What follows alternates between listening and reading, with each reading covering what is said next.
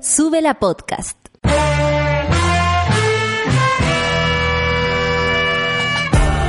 Cuando despiertas en otra sintonía, ves las cosas que otros no ven. Si a veces sientes que estás viviendo en Mordor, o como diría mi abuelita, te sientes como chancho en misa, este es tu lugar. Bienvenido al grupo de contención más diverso de la historia. Para ser parte, solo debes escuchar al resto, participar a tu manera, reír fuerte y comprometerte a buscar más misioneros para esta comunidad. Agarra tu taza y sírvete un buen café con nata, que ya está aquí nuestra guía espiritual, Natalia Valdebenito.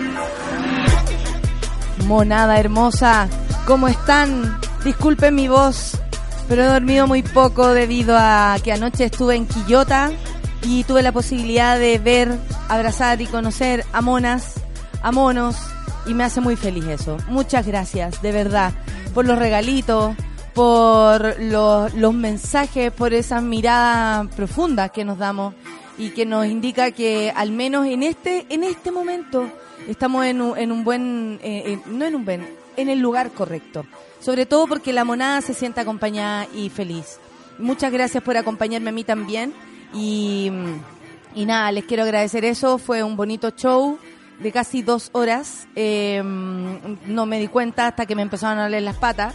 Creo que eso podría ser mi, mi anuncio. Como, ah, ya parece que ya pasamos la hora y media. Eh, pero nada, pues bacán fluir, me dejan a mí hacerlo, ustedes también lo pasan bien, espero que así haya sido. Y solamente quiero recalcar, porque el saludo va a ser muy cortito, que mm, hoy día eh, vamos a estar a las 3 de la tarde, 3 y media de la tarde con Julieta Venegas en el GAM, eh, en una entrevista, en un, en un, en un encuentro con ella. Yo voy a tratar de, de, de sacar lo que ustedes necesitan para a quienes estén ahí y quienes lo vean por streaming, si es que esto existe, en fin. O después, si sale en algún lugar, se sientan identificados. Eh, las mujeres nos estamos conectando, uniendo, y eso es maravilloso. Eh, es maravilloso a pesar de que este país vaya en retroceso y damos dos pasos y retrocedemos tres. Nosotras, y lo sabemos, despertamos antes. Y por lo mismo, eh, nos estamos acompañando. Así de cortito es el saludo de esta mañana, porque tenemos mucho que comentar, tenemos invitados, invitadas, invitades, y queremos darle a todos el lugar que merecen. Jorge Smith con Be Honest. Sí, soy honesta, estoy raja. Café con nata en suela.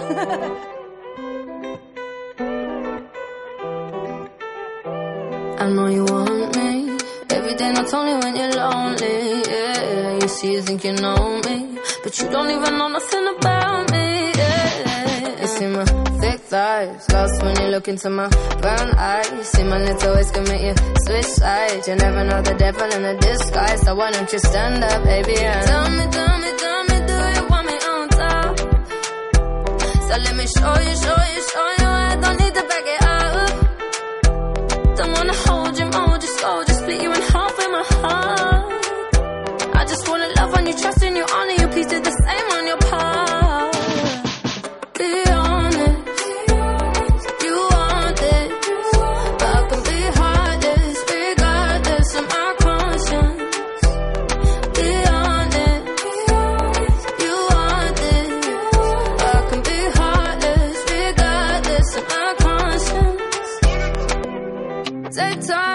you around whenever I see bad mind. Before you come my way, make sure you think twice. Look into my eyes, but I can never see eyes. I can point a gun, but you know I could never lie. Come through, I can show you something you can run to. When I'm finished, you'll be feeling brand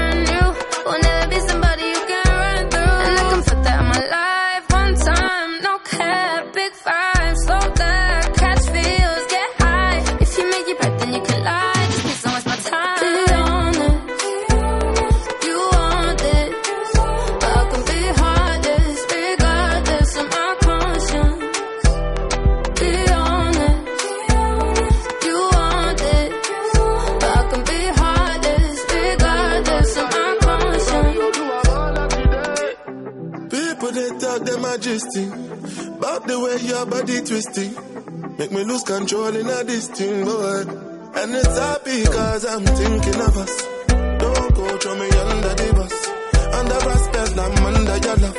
I don't know why nobody want me. But say my baby today do me bad. Put your heart inside my goodie bad. If I do you bad, I beg you make you know do me bad. Give me one time, mine this time. Take time, same time, make we know they waste time. Girl, I never lie, you already know I be Be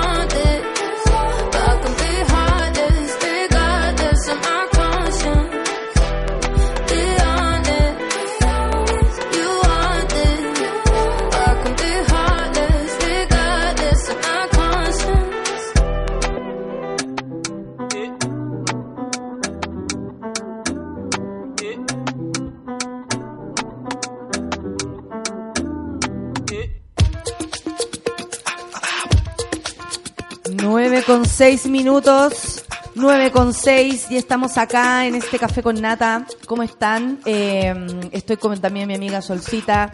Solcita, para en el mundo que quiero dormir, abarca. Solcita, no escucha el despertador. abarca, ¿No, no estaría escuchando el no despertador? lo escucho, no lo escucho. Hoy día desperté muy temprano, leí un poco el diario, me volví a quedar dormida. eh, eh, y mi Cosa más rara que haces tú, ¿ah? desperté a las 5 de la mañana. Ese es tu horario. Ese po. es mi horario. Pero Ese cuando horario- estás descansada funciona. Claro. O en, la, o en la vorágine. Por lo general siempre funciona. Pero has tenido tantas cosas, amiga. ¿Qué será? Porque me está... Hola, Luis. Hola. ¿Cómo, te Me- fue en la función ayer? Increíble, hermoso. Mira, imagínate que fue... Supe que va a estar en otra función. Sí, sí, supe también. Que hablar Me después. alegro mucho. Oye, eh, es que imagínate eh, que fue mi mamá, mi hermana y una de mis mejores amigas que está viviendo en México y que vino dos semanas a No Chile y, nos lo- mames. y, nos lo- y nos logramos ver ayer en, el, en la impro.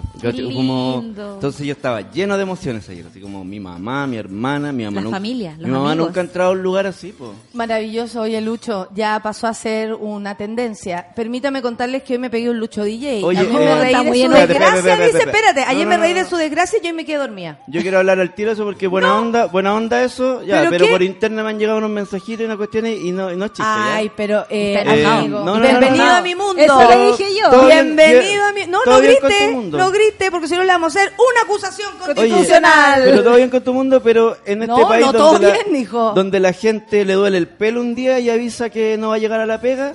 eh, Pero es que no ahí nos ponemos a juzgar al resto. No, si estamos, Lucho, si la cosa es así, estamos ahí expuestas, expuestos. A mí me dicen de todo, me han dicho borracha, me han dicho floja, Pero en me el han fondo dicho lo que te quiero decir es que años, siete los años. mensajitos por internet y todo eso no me son graciosos y no tengo por qué ser buena onda Pero para responderlo. respo- no le has respondido a esas personas. Oye, Le no me es respondí como, gracioso. no que es me un chiste. Que me escribas estas cosas. Hashtag no es un chiste. No es un chiste. Como listo, pues si en el fondo no somos amigos directos. Bueno, Ah, imagínate nos pusiéramos en esa. Yo tendría que decirle a todos, habla con mi mano. Bueno, ya saben, eh, si se queda dormido Lucho, no le pueden decir nada. Es que a la larga, si es que es reiterativo, mi jefe tendrá que hacer algo nomás. No, no te preocupes, no te preocupes, antes que el jefe. Vamos con la- la acusación. vamos, porque resulta que el intendente Guevara ayer no vivió un buen día y es básicamente a que eh, resultó esto, resultó esto de la acusación constitucional. Finally. Pero bien apegado, bien justeli. Justeli, porque ustedes saben lo amarillo que son nuestros Sí, la parlamentarios. decisión fue tomada por 74 votos a favor y 71 solamente en contra. O sea, solo tres Sí. votos de diferencia y una abstención. Eh, esto, él quedó suspendido de su cargo a la espera del debate en el Senado. Eh, la Cámara de Diputados, como dijimos, aprobó la acusación constitucional en contra del intendente metropolitano y eh, se le cuestiona por el copamiento, palabra que no existe, O sea, eh, la RAE no está. La red con ataque al colon, amigo. Exactamente. eh, y eh, esto fue, por supuesto, para evitar manifestaciones en la Plaza de la Dignidad. Le pediríamos a la cooperativa que empiece a cambiar Ajustar aquello, también. ¿no? ¿Sabéis A- que estamos- ajustarnos. Debo, debo decir que estoy escuchando Cooperativa en el horario en la noche, como el programa de los camioneros, que me encantan a mí Sí, los programas nocturnos. Tan súper amarillos, tan súper chaleco amarillo. El miedo Claro. se llama y sabéis que yo creo que eso uno no se lo puede permitir tanto a los periodistas. Te lo digo así como desde mi propio no gremio. tanto miedo. ¿Qué le No. va a pasar? Y hay cosas como- Si un medio se, se, se coordina así, ín- íntegro, va a avanzar en un camino honesto. Sí, y hay parámetros internacionales. Que no se pueden la. ONU, la, el cons- la Comisión Interamericana de Derechos Humanos están diciendo que Chile está coartando el derecho a la manifestación y se están aplicando medidas autoritarias. Y contra eso es que es la acusación constitucional contra Guevara. Entonces, cuando yo escucho a esta gente así como, hoy, pero tengamos cuidado, hoy, pero es que la esquina está llena de barricada, es como, loco, sal de tu jardín, sal de tu jardín. Onda, anda Bueno, el, el, el, mm, intendente o ex intendente que descartó además Está suspendido. renunciar, claro, suspendido, aunque lamentó que haya primado la insensatez, eso han tratado de lucir ellos, como que Sí. esto es una gran injusticia, como que esto no puede ser. Dice, ha primado la insensatez, no se ha escuchado los argumentos, las pruebas, las pruebas o las mentiras. Ayer incluso la madre del chico que fue atropellado por dos lanzaguas lo, lo, lo desmintió de inmediato y dijo, él nunca ha visitado, nos ha llamado, ni se ha preocupado de lo que ocurrió. Claro, y anda luciendo que él se preocupó. Eso es lo malo. Sí. Que omita, Sí. pero que no mienta. Porque lo que está diciendo además es muy grave. Está pasando por el dolor de una familia. Claro, pero tenemos un gobierno que avala la mentira. Y un dolor para siempre, porque también van a quedar con una Con secuela. con una deuda, Con con, una secuelas en la y con muchas cosas que a lo mejor esa familia va a tener que privarse de hacer por esta situación. Que es mucha gente la también la que está quedando en esa situación ahora. Personas reclaman que, oye, hay gente, yo no sé a quién se refieren, honestamente, quiero que me cuenten también. Hay gente que no puede trabajar, hay gente que no puede trabajar. Yo sé que obviamente hay negocios que a lo mejor cerraron en su momento. Hay mucha gente también que han despedido y eso lo sabemos de hace un año ya Sí. atrás. Eh, no es ahora, Es porque cuando de dicen, Piñera, digamos. exacto, De dicen hecho- que es en el contexto del del, del De las estallido para echarle la culpa al estallido. Hay una información al respecto. Voy a seguir con esto. Muchas gracias, Sol. Eh, esto fue el, el ministro Blumel. Ya vamos por ti. Ha primado la insensatez. No se han escuchado los argumentos, las pruebas. Ahora dilo sin llorar. Que en forma contundente mis abogados, mis abogados. Pues que obvio, pues si ahí les contratan todos los abogados de Mis- penta. ah, pero digamos, espérate, esta gente trabaja para el Estado. ¿Cómo habla de ese modo? También tiene que ver con un con Con una dialéctica y un tino que también te, los por mis abogados que creen que creen que esto es sacarse un parte. Yes. Bueno, espérate, a mis abogados, a quienes les agradezco su participación, o sea, esta Huescanje. Además, han desarrollado en el contexto de esta discusión durante el día de hoy, dijo la autoridad regional, acompañado, por supuesto, del señor Blumer. Guevara planteó que vamos a tratar, y estoy seguro que los honorables senadores van a, tener, van a tener la sabiduría, sabiduría, amigo, le llamamos así, de poder apreciar las pruebas, los argumentos que vamos a desarrollar en el Senado. Esto es grave, porque primero se nota la soberbia, dice que no ha pensado en renunciar, cree que debe renunciar aquella persona que tiene algo que temer. Pero más allá de eso, el cómo él responsabilizó a carabineros, por ejemplo. Claro. Que hay un, un delgado hilo en que en verdad eh, Rosas lo trató de mentiroso, Sí. básicamente, porque no puede ser que entonces ¿quién fue? Fue en Tovejuna de nuevo. De nuevo. Blumel no es el responsable, Intendente no es responsable, los Pacos son responsables. Por supuesto, aquí son todos responsables, incluido el presidente Piñera. Y de hecho, existe una cadena que ayer yo lo escuchaba en otra radio. Eh, hablaban de un, un- ¿Cómo se llama? De que eh, eh, a raíz de todos estos casos de pacos que eh, torturadores que se le han desestimado los cargos. Además, digamos, ah, pero hay otra hay otro que hoy día está Que cayó uno después de todo este tiempo. Pero también existe la Corte de Apelación, amigo, así que esta cosa sigue. Pero el punto es que Carabineros está excluido de responsabilidades de acuerdo a ciertas leyes. Y por lo tanto, la responsabilidad directa política pasa al intendente y pasa al. Ministerio del Interior. Entonces existe esa línea. Cuando empiezan a peloteárselo al aire, ¿no? Como, no, Yo son creo los que pacos, aquí no, hemos olvidado esto, que los Pacos son los únicos que tienen jefe. Sí. Los Pacos sí tienen jefe. Sí. Y es el ministro del Interior. Cualquier cosa que y, y- y el ministro del Interior tiene un jefe, que es el presidente. Claro. Cuando dice, llámame a tu jefa, es está. precisamente esto. Ya, Piñera, po. Lo que pasa es que eh, son autónomos cuando lo necesitan y son independientes, o sea, y son apegadísimos o, eh, no sé, co- conectados entre ellos cuando les conviene. Por si ese es el punto. Pero ayer vimos a una persona mentir. Sí.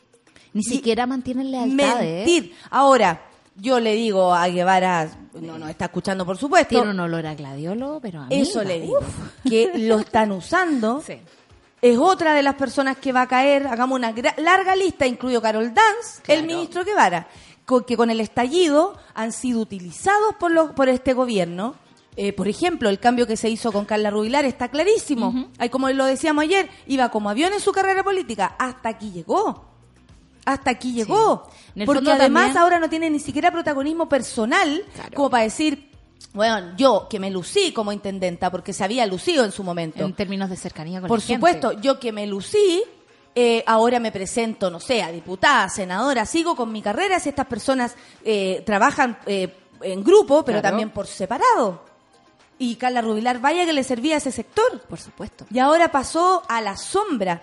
Guevara, eh, te están esperando con una silla ya. Claro, y tiene que ver también con la estrategia política del Y gobierno no que es Chadwick tampoco, no, es lo van a blindar de esta No, manera. Mandaron a Blumel a cuidarlo. Por supuesto, no son los amigos, no son los primos, son gente que además No son como son los primos. desconocidos en el en el mundo. Estos son como de la político. familia. Exactamente, pero son soldaditos que tú quemáis antes de llegar a la figura presidencial. O sea, ah, existe ese juego político, jugar al soldado bueno, jugar al soldado Claro, malo. la primera línea, ¿Cachai? tal cual. Esta es la primera línea del gobierno y vaya que es desechable. Porque en realidad para mover cosas de aquí para allá, o sea, incluso yo te diría que Cecilia Pérez tuvo un trato un poco más amable que, que con lo que lo que han hecho con Guevara y con Carla Rubilar, por ejemplo, porque la, la protegieron, la mantuvieron en el A gobierno. Cecilia, absolutamente. Pero yo he visto también las fotos de Cecilia con el presidente, esa cercanía que tiene a mí me... No seas así, oye, No, eso es no para sé. otras cosas, no te, mí, no te ay, pongáis. Yo soy mal pensada, soy periodista. No, me encanta. Tengo Amo que, pensar así de mal pensadas. Por supuesto. Sí. Oye, eh, solo una acotación con Lo que respecto a, de- a todo lo que le han echado la culpa a la revolución, ¿no? De cómo lo- está mal la economía.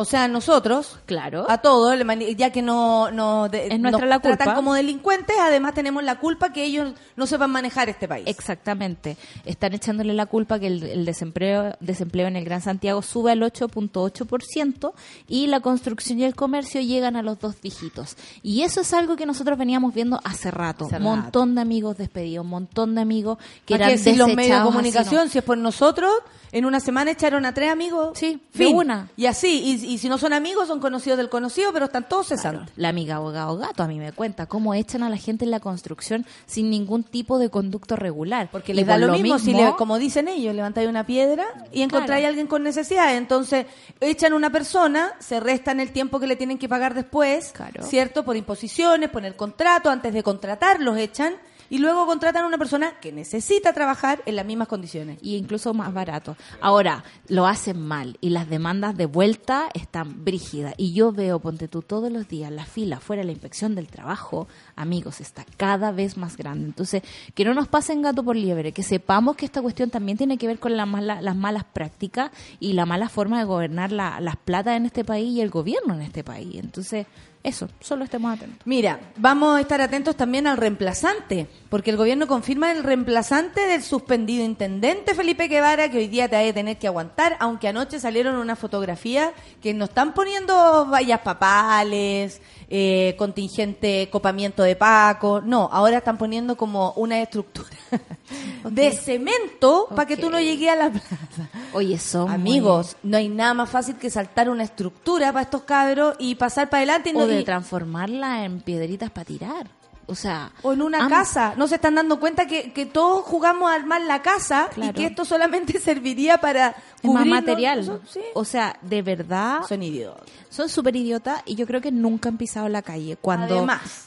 Guevara habla en sus argumentos de que yo fui comandado por los vecinos para cuidar el lugar y poder llegar tranquilo a casa. Amigos, yo a mi casa no puedo llegar tranquila hace mucho tiempo. Por supuesto. Y no tiene pues. que ver con la gente, tiene que ver con los pacos. Ayer en Las Tarrias había más de 50 dando vueltas. Y tú decís, ¿qué hace esta gente aquí? Y haciendo nada. En un paseo turístico. molestando a la... a- Primero, eh, destruyen aquello, que Claro. todo el color que le han puesto por volver a la normalidad, La que volvamos a trabajar, que están perdiendo plata porque los turistas le- no les está gustando esto. Yo que todo lo contrario, les está les encantando. encanta, vienen de Vinieron a turismo de guerra, amigos, por favor. Vinieron a eso. Pero, y, y hacen esto. Sí. ¿Y, y- a quién le decimos? ¿Rosas? ¿Guevara? ¿Blumel? ¿Quién, ¿Quién? manda aquí? ¿Quién manda aquí? Yo tengo la impresión de que se están mandando solos y los están dejando hacer eso. Yo creo que esto es un plan total y que les da lo mismo, lo que quieren hacer es caos. Anoche veníamos viajando y eh, la chica del, del peaje nos dijo, hay una barricada, hay una barricada, en Calera hay una barricada y nosotros eh, ya sin conocer mucho, en verdad. Entonces también es como, chucha, ¿dónde es Calera? Sobre todo de noche. si Ponlo eran en las el tres- Google Maps. Claro, si eran las 2 de la mañana, ¿cachai? La cosa es que nosotros fuimos mirando y la, la niña, buena onda, también nos dio como otra ruta alternativa, que a todo esto habría llegado a las 5 de la mañana a mi casa, pero igual. Eh, nos dio una, una vía alternativa, nosotros buscando ahí en el mapa. Por si te da cuco. De pronto, esa era la barricada y dijimos, mira, no, un auto pasó. Vamos a ver. Por último, ya, filo, Ah, nos echamos para atrás, pero ¿pa' con todo, qué? No había nadie cuidando la barricada. Había un anuncio de barricada que parecía Truman Show. Así como en las pantallas. Barricada, más allá, barricada. Conchela Todo Lora, ¿en súper organ- Y honestamente pasamos por ahí y no, No había tanto. nada más. ¿Y eso porque ya sale esos anuncios? ¿Por dónde te los mandan? Por las Eh, pantallas de la carretera. de la esa, carretera. Ah. Donde O sea, como hay camionetas con o sea, unas pantallas enormes. Oh, Y esa, esa, mal. Esas pantallas hace rato se están usando de esa forma. Yo que me muevo harto en la carretera, eh, lo, lo he visto venir. Pero me pareció muy rara la barricada. Aparte no había ningún cabro cuidando, ni un grito, no había nadie. ¿A quién le conviene que haya una barricada la en la carretera? Recordemos que las concesionarias están subiendo los peajes. Como No para es que te vayas a meter a otro peaje. No, o para decir... ¿Algo así? No, para entender. como hay riesgo de barricada, yo tengo que cuidar la seguridad de esta carretera y me cuesta un poco más. Por lo tanto, por eso les cobro O sea, para justificar el gasto. Exactamente. Bueno, la barricada está estupenda, era cosa pagarla con una con unas botellas de agua, con un extintor. Eh, nadie pasó por ahí. Eso también decíamos, ¿por qué nadie apagó la barricada, por Claro. ejemplo? En vez de poner el cartel Todo de el barricada, aviso. ¿por qué no le tiráis un chorro de agua? que es la cosa que uno le pregunta a los pagos. Tenía un camión lleno de agua, ¿por qué no apagáis la agua? O, o en la tele eh, se muestra como, eh, no sé, en las calles, miren toda la gente que asalta, oh, qué terrible, lo mismo, los chalecos, lo- los, ¿cómo se llaman? Los overoles blancos, Claro. y nadie los atrapa. Y están al lado el periodista, el Paco, el ladrón. Todos. Todos. Yo mismo le dije un piquete entero el otro día, mientras estaban ellos en una esquina, en la esquina de atrás de ellos estaban vendiendo jales como locos. Y es como anda a trabajar, les dije. Sí, pero en el tema de, la, de, la, de las concesionarias, de las carreteras, ellos tienen Es un negocio, es, una un negocio y eso hay que, hay que saberlo. Tienen equipos de motos que pueden llegar rápidos a los accidentes, tienen equipos de primeros auxilios. Si están preocupados por la seguridad, probablemente tengan extintores y tengan agua a su disposición. De hecho, si te caes en pana en la carretera, te pueden vender benzina. Súper cara, amigo.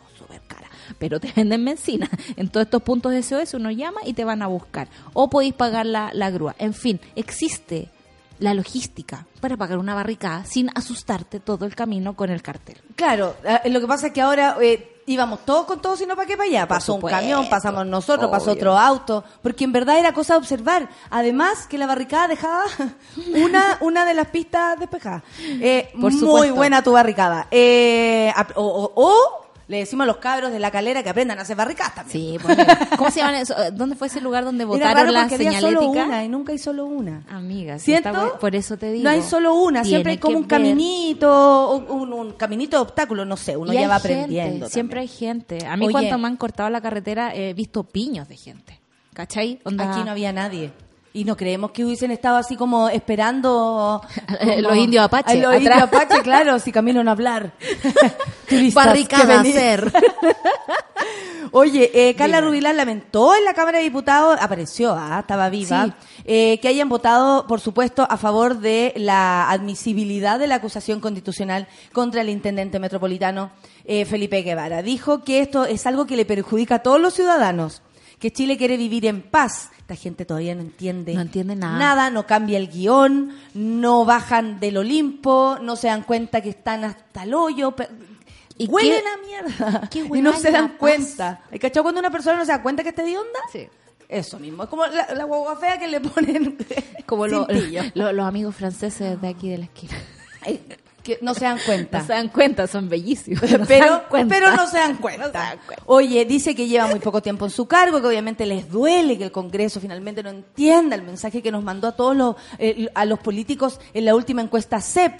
Que los chilenos y chilenas quieren acuerdos, quieren que trabajemos por sus demandas y quieren que nos dejemos de pelear, quieren que nos dejemos de acusaciones que no nos conducen a nada. ¿Qué CEP es esa que yo no la leí? Ah, No Yo le- sé, ella leyó otra cosa, se la leyó el periodista Peso, no tengo idea. La periodista además confirmó que Enrique Beltrán, actual delegado provincial de Santiago, imagínate cuando lo llamaron.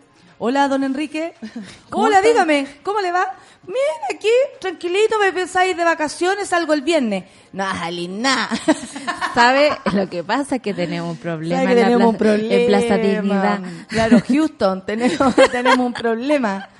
Eh, es bastante eh, llamativo eso. Jason. Pero bueno, eh, aquí uno se da cuenta de qué es lo que no ha entendido Guevara y qué es lo que todavía no entiende Carla Rubilar, el- que hay que apretar cuea, Oiga. como lo hizo el señor Rodrigo Villa. Conche la lora, amigos. Aprete cue, porque ustedes recuerdan que el señor, el viejo peludo, como le digo yo, Renunció por motivos personales. exactamente. Mira tú y todos estábamos como... oh. Por supuesto que acá en el Café con Nata nos acordamos de este problema y sabíamos que en algún momento iba a ocurrir algo. Claro. Y sabemos ahora qué pasó. El primer juzgado de letras de Pucón dictaminó que las tierras en la Araucanía del ex subsecretario del Interior, Rodrigo Villa, son indígenas, por lo que las compraventas de dos parcelas deben ser anuladas. Hablamos de una persona que ha tratado terrorista, digamos, toda la Araucanía. Exactamente. Eh, no es alguien que esté ajeno al tema. ¿Cachai? O sea, no, no te podéis saltar eh, la ley de, de pueblo indígena Claro. de esta forma. Yo le voy a explicar. Este caso está ligado a dos terrenos que fueron adquiridos en noviembre del 2009 por un total de 11 millones. Además, baratísimos. Baratísimos. O, atención, usted, a nosotros nos puede parecer muchísimo 11 palos, por supuesto, imagínate. Qué esta qué gente maravilla. es el vuelto del pan, amigo. Pero para, no, y para esta gente y para comprar un terreno, amiga. Sí.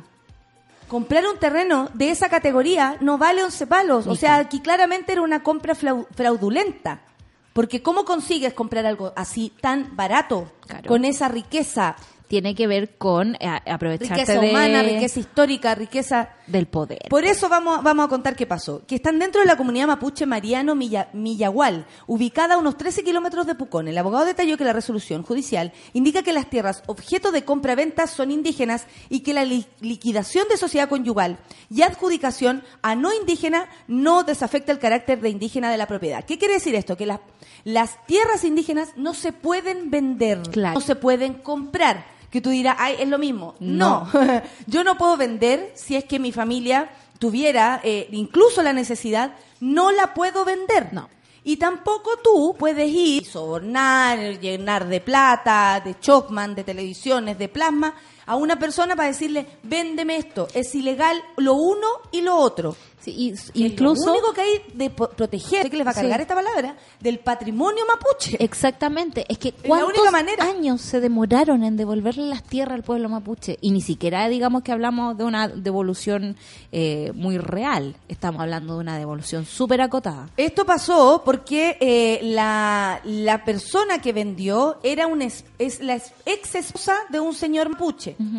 Ella, al quedar con ese terreno, dijo, bueno, ya que nos separamos, no hay rollo, yo le vendo esto al señor Ubilla por 11 palos, imagínate, me voy a Cancún. No, no tengo idea, estoy hueveando. Y, eh, pero se los vendió. El punto es que ni la señora podía venderlo porque ni una sociedad o la disolución de una sociedad conyugal no aplica. Claro. Esto sigue siendo indígena, más allá de cualquier cosa. Si ella se quedó con esas tierras por efectos de separación, por ejemplo, con su pareja, que era de territorio indígena y, y mapuche, no significa que ella pueda hacer uso de esa propiedad. Claro. Y ella hizo uso de esa propiedad y encima se la vendió este caballero, que por solo 11 palos, como tú decís, el vuelto el pan para esta gente, le compró un terreno. Y ahí es donde uno eh, aprende también, que es algo que es nuevo. Sí. Yo ayer lo aprendí cuando leí la noticia eh, y dije, wow, o sea, qué bueno saber también cuánto y cuántos ubillas habrán. O sea, está lleno Uvilla si nosotros nos estamos enterando de este caso porque Uvilla es subsecretario del Interior, era subsecretario del Interior. Y ahora yo tengo dos dudas, ¿no? Una es cómo va a volver a Chile a enfrentar, digamos, la justicia. Todavía anda de vacas. Anda de vacaciones, anda en arranque por otro, como dicen en el campo. ¿En, en qué, ¿En qué diablo anda? Yo quiero saber eso. Y no la he leído, pero en Interferencia hay una entrevista a los Ya. demandantes de- del caso Villa y me encanta el titular, eh, que es una cuña de ellos, que dice, si nosotros, una familia humilde, enfrentó a uno de los más poderosos, cualquier otro lo puede hacer. Vamos. Que se puede. Bueno, no sabemos lo que va a ocurrir. No tenemos, yo al menos estoy recién enterándome que esto es así y, lo, y asumo mi ignorancia del- en el tema. Por lo mismo, creo que ahora nos queda ver cómo se resuelve. Porque me imagino que hay más de un Uvilla por Sí. ahí, más de una familia que hizo esto, y o que a lo mejor viven en conjunto, comillas, compartiendo. Eh, digo comillas compartiendo porque tienen a las familias mapuche a veces a su disposición y los terrenos son de la propia familia. Claro. Y se las compraron por once palos. 11 palos. En Pucón, de En verdad, ni media hectárea, ni media hectárea. Es súper mentira además Sí. el precio que le dieron el año que sea. O sea, ya eh, eh, eh, esto no tiene buen color por donde se le mire. Sorcita, hicimos lo que pudimos esta media hora Yes. y lo hicimos bien, encuentro. ¡Eh! a pesar que nos falta sueño. a pesar de que, oh, no sabéis, no sabéis cómo deseo que sea mañana en la mañana. Son las 9.30. Eso, Billie Eilish y Bad Guy. Tenemos una entrevista más rato. La Ya, solcita se queda. Café con nata en suela.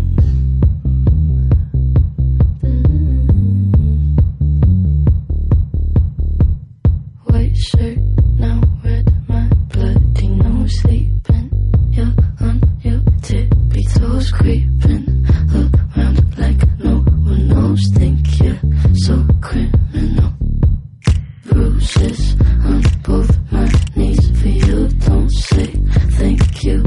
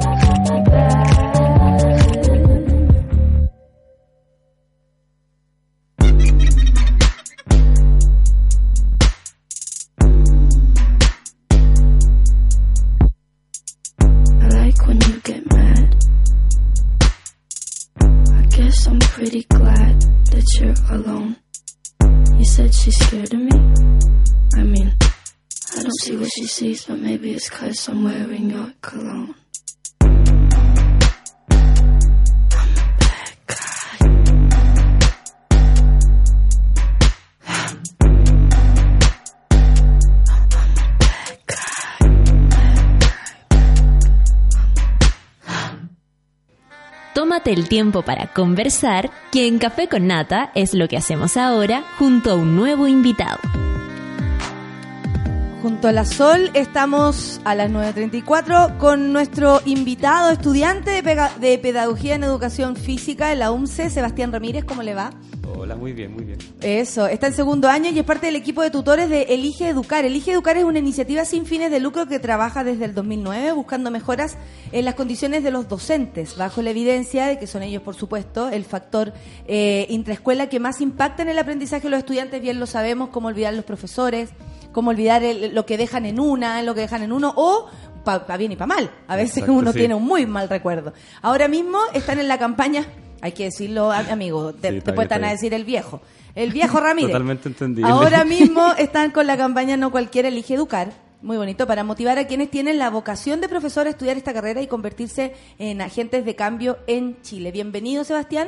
Muchas gracias por la oportunidad de estar acá y obviamente hablar contigo. Ah, bacán. Oye, ¿qué es Elige Educar? Primero cuéntame. Mira, Elige Educar en resumen, eh, una organización eh, sin fines de lucro que busca restaurar el valor social del profesor que tiene en Chile a través de diversos proyectos. Eso es, es muy simple y, y directo. Y es incentivar a los profesores. A profesores y futuros estudiantes de pedagogía, que es lo más importante, que intentamos captar y que si tienen dentro de la opción estudiar pedagogía, que no la duden y que obviamente se informen bien para que opten por la carrera. Sí, porque estamos hablando de la vocación de profesor. Exacto. la vocación de profesora. Y eh, yo te quiero preguntar, ¿cuándo tú elegiste ser profesor? Oh, igual es una pregunta que me llega. Al corazón. No, es que en verdad, por ejemplo, yo soy típico, típico joven que tal vez que quería estudiar pedagogía, pero tal vez por factores externos se vio como influenciado. No, perro, tenéis que estudiar ingeniería, el futuro. ¿Cachai? Ah. Como la típica historia que... Sí, como que frente a, la- a la- a estudiar pedagogía hay dos cosas. El que no el que no lo hizo porque dijo, no, aquí no tengo por dónde, Exacto. y el que lo hizo porque no tenía por dónde. y ahí tenemos ese Sí. problema porque tú elegiste educar. Elige educar. De hecho, yo estudié ingeniería. ¿Ya? Y obviamente a lo- al año, al año y medio me salí porque en verdad no era lo mío. Y hombre, al final la vocación como que sale de adentro. Sí, su- superó. sí, es verdad. Y al final opté por... Estoy acá. Que- pero Eh, es eh, súper distinto. po. Es súper Sí, distinto y sabéis lo que me pasa, que siento que hace un tiempo ya eh, vemos como, no sé, incluso la dictadura eh, mermó, digamos, el respeto o el, el patrimonio. y el que- neoliberalismo le Claro. puso cliente, Exacto. Claro. cliente al alumno. Exactamente. Y mermó todo este cariño que le teníamos a los profesores. Y me da la impresión de que Elige Educar eh, es, una, es una fundación, una corporación que se hace cargo de, de lo que el Estado no se está haciendo cargo, ¿no? Porque parece que el profesorado tiene un patrimonio que hay que rescatar, hay que recuperar. Exacto. Y me imagino que ustedes le están ahí poniendo empeño, digamos, para recordarle a los estudiantes de pedagogía o a la gente que quiera entrar ahí eh, qué tan importante, digamos, tiene que ver la relación de un profesor con un alumno en el futuro de no solo de su vida, sino del país completo. Mira, como tú dices, eh, eh, obviamente se crearon muchos mitos. Onda, eh, al principio era realidad lo que tú dices, que en verdad las condiciones del profesor eran precarias y todas esas cosas. Pero nosotros, como Elige Educar, a lo largo desde que existe, ha mejorado bastante la, la, la- ¿cómo se llama? las necesidades, los requisitos, todas esas cosas, para que opten por una mejor vida los profesores. En verdad, eh, los sueldos han cambiado, que es como lo más básico que miran siempre. Claro. El pobresor. Sí, científico, Sí. cuestión, ¿para qué estamos Pero es cosas? verdad, es que tienen los sueldos congelados hace mucho rato, pues. po, y cada... No, no, no, no hace rato, en verdad, últimamente se han aumentado harto los sueldos. Onda, si, si hablamos de números, eh, mínimo. Tal vez más que en otros trabajos que de pronto tienen el mismo efecto, y, pero ese, están estancados. Acá no. Sí, bueno, acá se ve una mejora Se permanente. tal vez media lenta, tal vez media lenta, es verdad. Es media Eso lenta, es. pero pero hay- está ahí mejora, existe y permanente. Eso es lo, lo bueno. Oye, que salimos felices en la foto, me encanta. Ah. Ni se me nota la cara de culo. Mándamela, por favor. Ah. Ni se me nota la cara de culo. Oye, eh, en uno de estos, de estos ejes del trabajo que tiene Vale. es instalar la cultura del respeto y la valoración hacia el trabajo de los profesores y educadores de párvulo. Eh, algo ha pasado ahí también con eso, ¿no? Como que, como decía la Sol, antiguamente teníamos o, o nos heredaban un respeto único por los profesores y ahora existe, eh, a medida que se transformó más en un negocio, sobre todo en las universidades, esto como a mí enséñame lo que yo quiero, en los tiempos que yo quiero, revísamelo cuando yo quiero, porque yo estoy pagando. Claro. Que Sí. viene desde tu Es familia que para adelante. Si hablamos, por ejemplo, de negocio, igual uno ve como el, el profesor como un transmi- transmite conocimiento solamente, pero en verdad hoy en día el profesor, aparte de obviamente transmitir el conocimiento, eh, tiene la, la obligación prácticamente de desarrollar las habilidades blandas del alumno, que en el futuro obviamente va a marcar mucho la diferencia. Por ejemplo, no sé, eh, cualquier trabajo de acá a 20, 40 años eh, se va a volver automático, pero por ejemplo el profesor nunca va a cambiar ese enfoque, porque es como el lado más humano que tiene la, la sociedad. Y ese lado más humano a veces se ve súper mermado. Mi, mi, en mi casa hay muchos profes. Ya, y buena, mi- y interesante. y mi Sí, tía... Mi hermana también es profesora. Claro, mi tía siempre me dice, antes cuando yo llamaba a un apoderado, eh, llegaba la mamá y me decía, ¿qué hizo mi hijo? y ahora llegan los papás y le dicen, eh, ¿qué le hiciste a mi hijo? Wow, Hay sí. otro enfoque, digamos, Eh, es muy complicado y eh, con respecto a eso, ¿han cambiado las formas de relacionarse con los alumnos?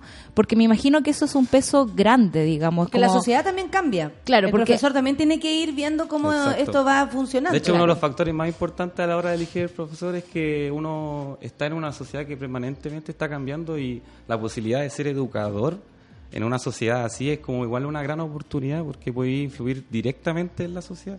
Claro. Que, que, que profunda la forma en que lo tienes de ver. Mira, la Monini dice, aguante, elige educar, el- en la media fui captada por ellos, eso, y me motivaron a entrar a pedagogía en educación Bueno. parvularia. Lejos, la mejor decisión de mi vida. Oh, Arriba las lindo, niñas. qué lindo. dice. ¿Viste? Bacán. Qué Oye- bonito que es la- el trabajo esté funcionando. No, sí funciona. Eh, a mí me llama la atención que sea como de parte de la sociedad civil que se tome, digamos, el, el- el guante de este problema, ¿no? Ah, o, de, sí, no, de- o sí, de esta motivación. sí. Eh, es de la otra loco. manera está un poco más difícil. Es muy difícil.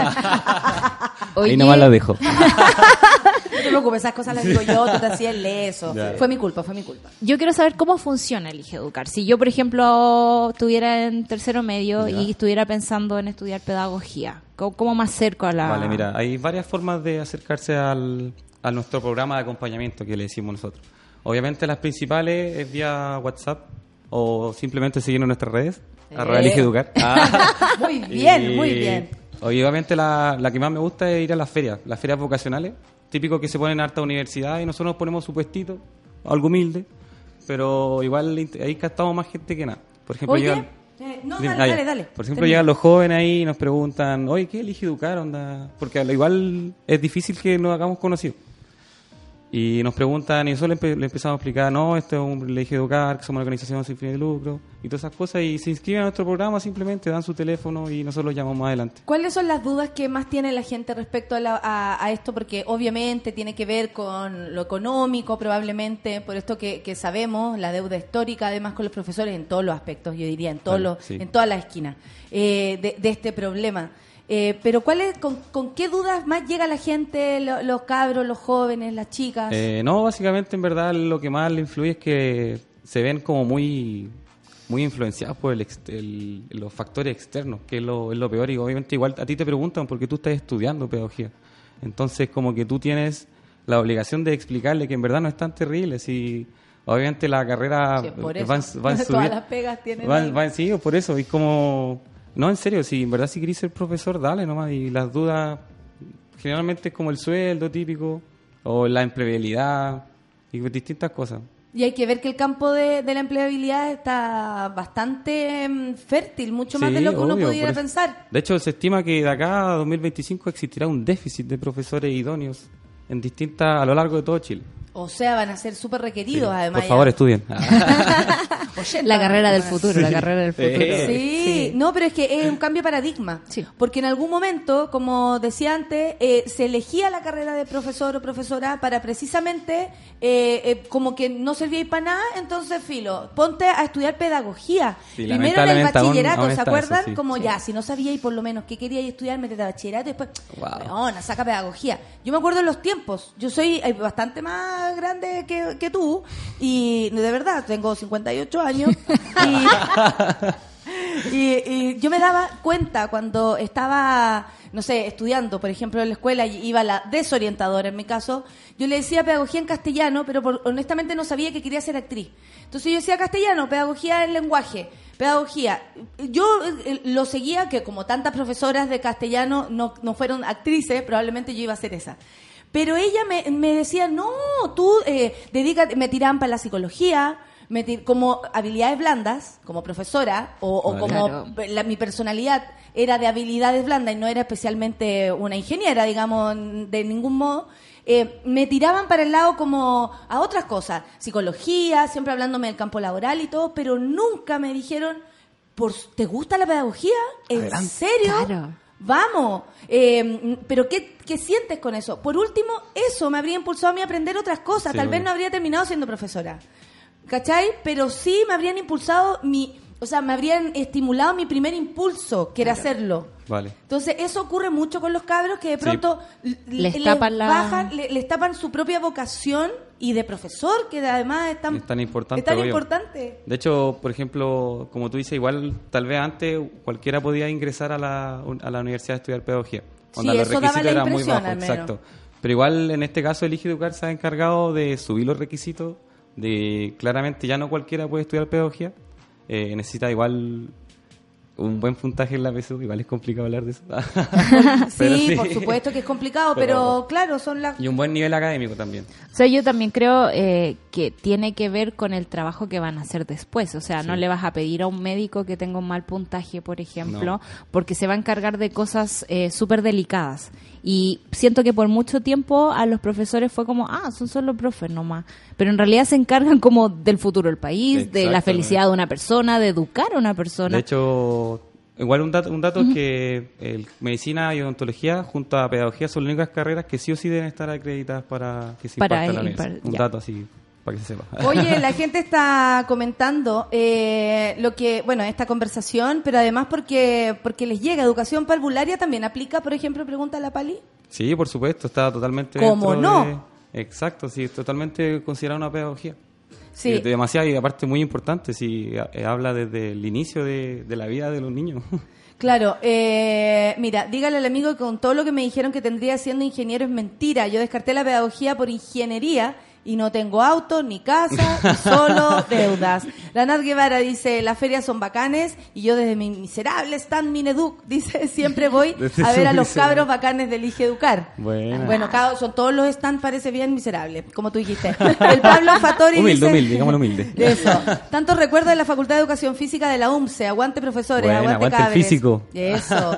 Elige educar, dice el Gustavo Moa. Unos gallos serios y con una tremenda labor de incidencia en las políticas públicas de educación eh, secos. Te quería hacer una pregunta. ¿Cómo Dime. ahora los profesores, por ejemplo, también deben prepararse respecto o, o la importancia de respecto a, lo- a los procesos políticos que estamos viviendo?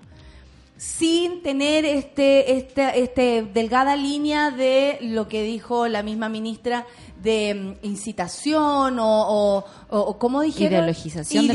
Ideologización. Mira, lo más importante del que el, el profesor eh, debe ser un guía a la hora de, de crear el- la, la autocrítica que debe tener un alumno. Eso es lo más importante, que en verdad ellos mismos creen su postura, que ellos mismos eh, sean capaces de opinar y en verdad no tampoco influir tanto encima de ellos, sino que orientarlos para que ellos mismos crean su pensamiento. Y así como que sean libres simplemente. Claro, lo que pasa es que a algunas personas eso les parece que es ideologizar. Sí, no, La gente- yo, la gente es muy especial. que si, si uno mismo crea su pensamiento, no influye tanto. Oye, ¿y Elige Educar se enfoca solo en esta etapa inicial de la elección de los cabros por una carrera de pedagogía o se va un poquito más allá de la carrera docente? Porque aquí nos hablan de, por ejemplo, que la, la vocación en un colegio no es de fierro. Imagínense los profes de música, son muchos los que a los seis años de docencia se dedican a otra cosa. Vale. No hay quien aguante tanta locura en el sistema de enseñanza. Mira, obviamente, en este caso yo soy tutor. Yo igual me encargo más que nada de captar a personas que estén levemente o muy interesadas en estudiar, en este caso de educación física. Pero igual Elige Educar tiene hartos proyectos. Eh, eh, de hecho, hace poco salió la ley, la carrera docente, que dentro de todas la, eh, las posibilidades que le ha dado a los profesores está incluyendo el acompañamiento de los primeros años. Que es la capacidad, porque los primeros años claramente son los más difíciles. Y ya, por ejemplo, hizo ese trabajo de que tienen la opción de como un seguimiento en los primeros años, de poder también sacar cursos, de, de obviamente aumentar el sueldo, de mayores, eh, un mejor contrato, todas esas cosas. Ah, también aumentar, Sí, claro, influye. la- Y eso- el conocimiento respecto a eso, para Claro. poder también en algún momento Tenemos- estar al callo de tu propia situación Por laboral. supuesto, tenemos profesores altamente educados, yo lo sé porque lo veo, digamos, yo soy del campo, entonces veo allá gente que se dedica, digamos, pasar sus veranos en capacitaciones o en aprender cosas nuevas y toda la cuestión. Eh, pero me da la impresión de que eh, el sistema es muy distinto, por ejemplo, al sistema público al sistema privado. ¿Hay, hay, hay por ahí intentos de nivelar ciertas cosas? Como en Eh, términos, por ejemplo, de sueldo, de condiciones laborales. Eh, sí, por supuesto, igual el enfoque siempre ha sido al lado, público, al lado público, porque el lado público es como el, como se sabe, el, como el más débil, y si se mejora el lado público, indirectamente va a mejorar el lado privado, pero obviamente el enfoque principal es el lado público. Perfecto. Oye, la gente está aquí ah, eh, comentando bastante. Bueno, los que son profesores, la Orfe dice siempre quiso ser profesora. Eh, la gente también pregunta cómo puede eh, eh, por- involucrarse con el Elige Educar. Había acá una mona que, oye, man, su currículum. Eh, muy parecido al de mi hermana. no, pero que son personas calificadas. Sí. Con el tiempo hay gente que se prepara muchísimo. Sí, mucho, mucho. Dice, si una profe castellano, magíster en literatura hispanoamericana y chilena, 10 años de experiencia en aula municipal vulnerable y cesante, por salud, dice, quiere trabajar en el Elige Educar, por ejemplo. Si alguien quisiera acercarse a ustedes, ¿cómo lo hace? Eh, vía correo, que el correo es contacto arroba eligeeducar.cl. Eso, muy bien, no te preocupes, Sí, aquí adelante. estamos relajados. Y hay distintas formas de participar. Están los tutores, hay gente como en la misma fundación Sí, que tra- trabajando. trabajando de, de en diferentes proyectos, como te dije. Pero Oye, respecto a los sueldos, aquí me dicen que eh, eh, la, la María Betel lo Ah, quiere veamos- decir, veamos que no, no, no va tan bien lo de los docentes respecto al sueldo. El gobierno ha decidido que así sea. Bueno, amiga, si vamos a hablar de eso, es otro tema. Así no solo gracias, dice que se ha conseguido, solo gracias a las movilizaciones docentes. O sea, siempre ha sido también un, un equipo... Logros sí, de hecho, se sabe que los primeros en movilizarse igual van a ser los profesores, porque son los más a veces vulnerados, lamentablemente. Pero igual todo va cambiando y lo mejor es que vamos aumentando. Y lo- por ejemplo, los sueldos, tú dijiste, eh, con la ley de nueva docente, eh, de- eh, se empezó como un sueldo mínimo de 800 mil pesos brutos al primer año. Y después, obviamente, uno puede llegar a alcanzar hasta los 2 millones y medio en sus máximos apogeos de carrera. Claro, pero con harta suerte igual. Sí, sí, obviamente. Pero bueno, uno crea la suerte. Bueno, si también lo pensamos así, no está mal de pronto eh, incluir en los profesores y en las profesoras este este, este bicho como de y la conciencia, digamos, vamos. de lo que vale tu trabajo, ¿no? Yo creo que también eh, he visto muchos profesores un poco achunchados con respecto a, no sé, a los sindicatos en los colegios, porque desde el mundo privado al menos los tratan pésimo. Eh, en el mundo público la- los logros gremiales son mucho más evidentes que, que en el mundo privado. Pero eh, es parte, digamos, de, de la carrera aprender, digamos, o sea, porque siento que la puesta en valor a la carrera docente lo están haciendo ustedes.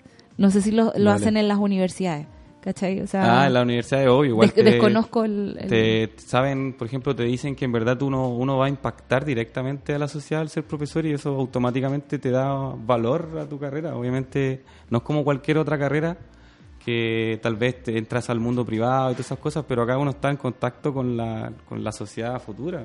Entonces, como imposible no decir que no somos importantes. De hecho, somos la cuarta, la cuarta carrera más valorada acá en Chile. Se O puede sea, lo que pasa es que se entiende el valor. El punto es que el mercado no lo valora, el- los sueldos no son los valorables y eh, la forma en cómo también se está llevando esto como un negocio hizo, mermó ahí un, un grado importante de, de la épica de la educación, que creo que también es importante. Cuando tú a tu profesor le tenías respeto porque sabía más que tú, ese que alguien sepa más que tú y tú lo respetes, eso lo borraron con esto de, ¿sabes que no me interesa y sabes más que yo? Yo te pago para que tú me enseñes. Eso es súper distinto a ir donde alguien que uno relaciona con un maestro, una maestra, en toda su plenitud, en que te puede enseñar algo para la vida y algo para tu carrera. Sí, por supuesto. Igual, ese tema igual de repente sale de las manos, porque igual depende mucho del, del general del, del mundo, cómo va. Y obviamente la tarea de Elige Educar es, es darle el, el enfoque que tú estás diciendo, que en verdad se vuelva ese respeto y que valoren de verdad la, la pedagogía, ¿cachai? Mira, la Coca Catepillán dice, aprovechemos de recordar que profes diferenciales y de párvulos somos discriminadas y no recibimos pago de mención. O sea, hay tantas cosas que, Que arreglar. resolver, tantas, Exactamente. tantas. Estoy Pero créeme que estamos trabajando en eso, así que... No, sí, también es que hay que preocuparse de eso, hay que preocuparse de la calidad de los docentes y, y- y darle una vuelta también a eso, eh, no deja Varias de vueltas, ser sí. Porque mientras mejor sea la calidad, también mejor van a estar educados los cabros. Por último, contenidos, ¿cachai? Si a veces nos cierran las ventanas en una en un, en un colegio, ni para el invierno ni para el verano, te cagáis de frío, te cagáis de calor. Al final, ¿cómo se resiste esa sala? Gracias a una profesora o un profesor que eh, da cara, trata de que nadie se dé cuenta, pasa por arriba de la weá y les da además conocimiento. Entonces es difícil. Además hay Es convivir, condiciones extremas para hacer, para educar en el campo. Claro, uf. Son extremos, Uf. me imagino. Yo acompañé mucho a mi tía, digamos, a- en sus horarios extras a ayudar en esas cosas. Tenemos una pregunta del público. Eh, dice, ahora me di cuenta que quiero ser Sí, profe, dale, estoy en el vi. último año de ingeniería. ¿Hay alguna licenciatura que pueda hacer yo, digamos, a- que antes no sabía? O sea, como... Con conocimiento. Claro, o sea, cuando tú estudias otra carrera, por ejemplo, yo soy periodista y me encantaría enseñar algo en algún momento. ¿Puedo yo acceder Sí, a totalmente. algún grado de...? Sí, existen cursos de pedagogía después de haber sacado una licenciatura. Y obviamente está abierto a, todo, a toda persona que tal vez quiera Tenga estudiar, la que quería enseñar la vocación y, y fue medio tarde. ¿no? Pero sí, sí existen. Existen. Y eso se da como en las universidades. en la universidad generalmente. Yo sí. sé, por ejemplo, que en la católica uno puede sacar en un año Un año, pedagogía. Exacto. Y obviamente cualquier consulta la pueden hacer a través Elige de Educar. Elige Educar, obvio. Perfecto. Oye, muchas gracias. ¿Hay, hay algo para, por ejemplo, terminar que eh, las coordenadas van a estar en alguna feria? ¿Va a haber algún encuentro? Eh, ahora, ahora estamos, eh, eh, ¿cómo se llama? Eh, proyectando varias charlas más adelante, que obviamente las vamos a notificar a través de las redes sociales, pero estamos eh, planificando varias charlas, sobre todo para llegar a lo largo de Chile. Y eso, que estén atentos y, y eso a darle, onda. Si quieres estudiar pedagogía, no lo dudí y cualquier cosa estamos acá para... que hay que agradecer que igual hay, hay un- una organización que se encarga de eso, que te puede orientar y, y eso que... Yo creo que también debería existir una organización para orientar a los abogados, otra para Todo. ori- orientar a los ingenieros, A los periodistas, uh. a A los los periodistas, para que periodistas. sí, ¿cachai? Si vamos a ser puro, él elige informar. Claro, elige elige informar. Estaría buena esa Elige campaña. informar. Eso para los periodistas. Elige, no el canje. Elige sumar No, para los ingenieros, pero de buena manera, y para todos, no, no solamente para los, los millonarios de siempre. Elige construir. Elige construir. ¿viste? Mira, Claro, elige- tenemos la media franquicia aquí. Elige defender en vez de elige mentir, en el caso de los abogados. Elige. Claro, elige ayudar porque o si no, ¿cómo? Al final eh, al, eh, al final solo cuando eh, esto se trata de un intercambio comercial es que se pierde la Se épica pierde en la- todo, se en pierde todo. la- y yo creo que ahora con lo, eh, con el estallido, con todo lo que ha pasado y lo vimos por ejemplo acá recibiendo a tantas abogadas y abogados a propósito de, de la iniciativa personal de lanzarse a las calles a, a ver lo que estaba pasando, me decían, ahora tiene sentido lo que hago, ahora sé por qué soy abogado, por qué soy abogada. Y no es menor encontrar en el externo la razón por qué tú lo estás haciendo. ¿A, a quién quiero defender? ¿Qué tipo de abogado quiero ser? Sí, lo mismo con los la profesores. ética y la moral, todo el ¿Cachai? sí. Obvio. Y, y esto tiene que servir para que si alguien dice, ¿sabéis que yo quiero educar sobre la nueva constitución? Yo quiero educar a los nuevos, eh, a- al nuevo Chile. Porque son los estudiantes quienes movilizan todo. Entonces, ¿quién tiene contacto directo con los estudiantes? por supuesto, o sea, esto está ideologizado. Ah, no, no, esto ya, no entiendo. Eh, y mire, para los Por favor. políticos, elige no robar. Elige no Eso, vamos. Oye, aquí alguien nos dice que la vocación es un concepto cristiano que representa un sacrificio y justifica la precariedad del trabajo. Yo creo que de verdad estoy en un- eh, eh, discrepo. Y, eh, claro, discrepo, discrepo. discrepo, porque creo que la vocación, sobre todo en el caso de los profesores, tiene que ver con logros al- con logros gremiales. Son los profesores los que se han movilizado durante tanto tiempo, los que revertieron su situación que venía mal desde la dictadura, los que se hacen cargo de la épica de la de la de la profesión. Entonces, me permito discrepar con el amigo aquí. Sí, yo también, Oh, sobre perdón, todo no hay amiga, Jessica. mártires. No Claro. hay mártires, son profesores. Sí. O sea, perdón, el maestro sabe más que yo. Basta, basta con pensar que es todo lo contrario. Claro. Que me sirve, no me sirve. Nos, nos educamos La mutuamente. educación no es un producto, es una, ¿cómo se llama? Es una, eh, Es una una oportunidad, una relación. Y obviamente hay que aprovecharla y, y el profesor es clave en esa, en esa tarea. Exactamente. Muchas gracias. No, gracias Muchas gracias por haber venido. Estuvimos acá con Sebastián Ramírez, estudiante de Pedagogía y Educación Física en la UMCE y ahora eh, también parte de los tutores de Elige Educar. ¿Puedo mandar unos saludos? Por supuesto. ya, saludos a mi familia. Y a todos los que me ojalá me estén escuchando, a todos los que me conocen, a Elige Educar, a la Fran que me dio la oportunidad de estar acá y eso. y que todos los, que todos los que me están escuchando. Y obviamente la pedagogía de las mejores. Muchas gracias. Eh, aguante el profe. Y nada, pues. gracias, gracias, a ustedes, muchas gracias. Gracias a ti, que te vaya súper bien. Luego. Solcita, nos despedimos de esta, de esta hora. Después seguimos vienen con más. las yorcas. Sí, pero no han llegado. ¿ah? No han, llegado. Estoy atenta. No han llegado. Muchas gracias. Café con Natenzuela.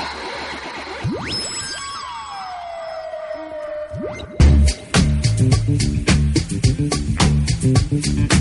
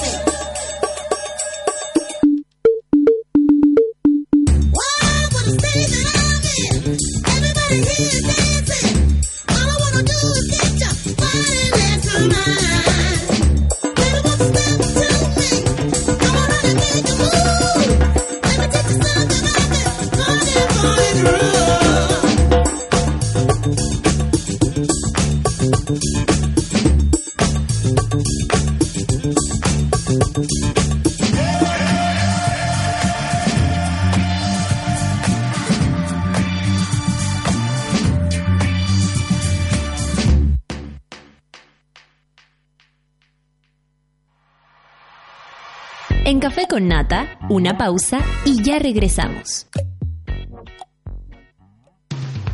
Hoy en Sube la Radio.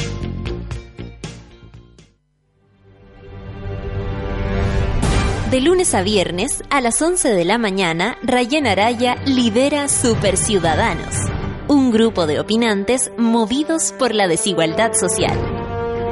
Super Ciudadanos, hoy a las 11 de la mañana y cuando tú quieras en formato podcast, solo en subela.cl. Hoy a las 3 de la tarde sube al vuelo N469 con destino a Ciudad Cola. Comandado por las capitanes Cecitar y Luchito y con calidad certificada Gansas Airlines.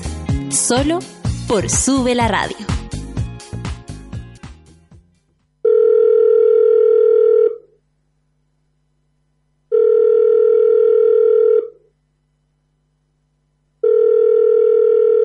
La mayoría de los casos de abuso sexual durante la infancia, la víctima puede llegar a esperar hasta 20 años para atreverse a hablar.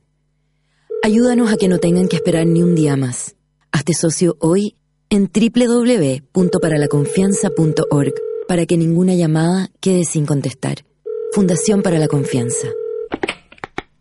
Nada mejor que relajarse por las tardes con un rico café, sentir su aroma, su intenso sabor, mientras escuchas tus canciones favoritas. Marley Coffee está contigo con un sabor natural. Comparte la buena onda. Vívela con tus mejores amigos. Porque no solo es un café, es Marley Coffee. Disfrútalo ahora donde quieras. Marley Coffee is here. No cualquiera inspira a los demás. No cualquiera impulsa cambios. No cualquiera sigue su vocación. No cualquiera elige ser agente de cambio. No cualquiera elige ser profesor. No cualquiera elige educar. Infórmate más en nocualquiera.cl. Positivo es saber que puedes ser tú mismo, sin prejuicios ni nada que ocultar, que te aceptan y quieren. Positivo es saber que mañana hay otro día para seguir creciendo juntos. Y positivo es saber si vives con VIH. Porque si lo detectas a tiempo, puedes optar a un tratamiento para tener una vida larga y saludable. Hasta el test es rápido y fácil, además protégete usando condón. Si tienes dudas sobre cómo realizarte el examen, llama al 800-378-800 o dirígete a tu centro de salud más cercano e infórmate también en www.espositivosaber.cl.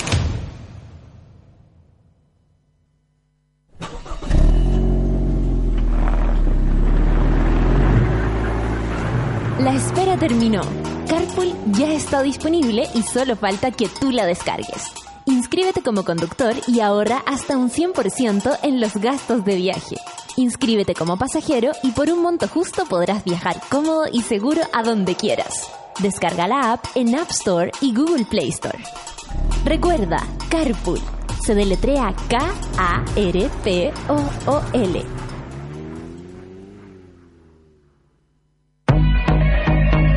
Súmate a Sube la Club.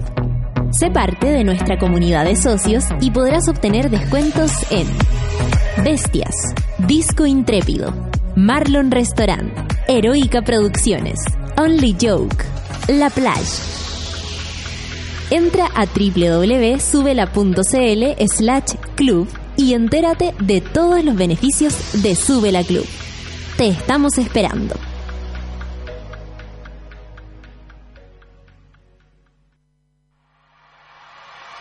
Ya estamos de vuelta en Café con Nata.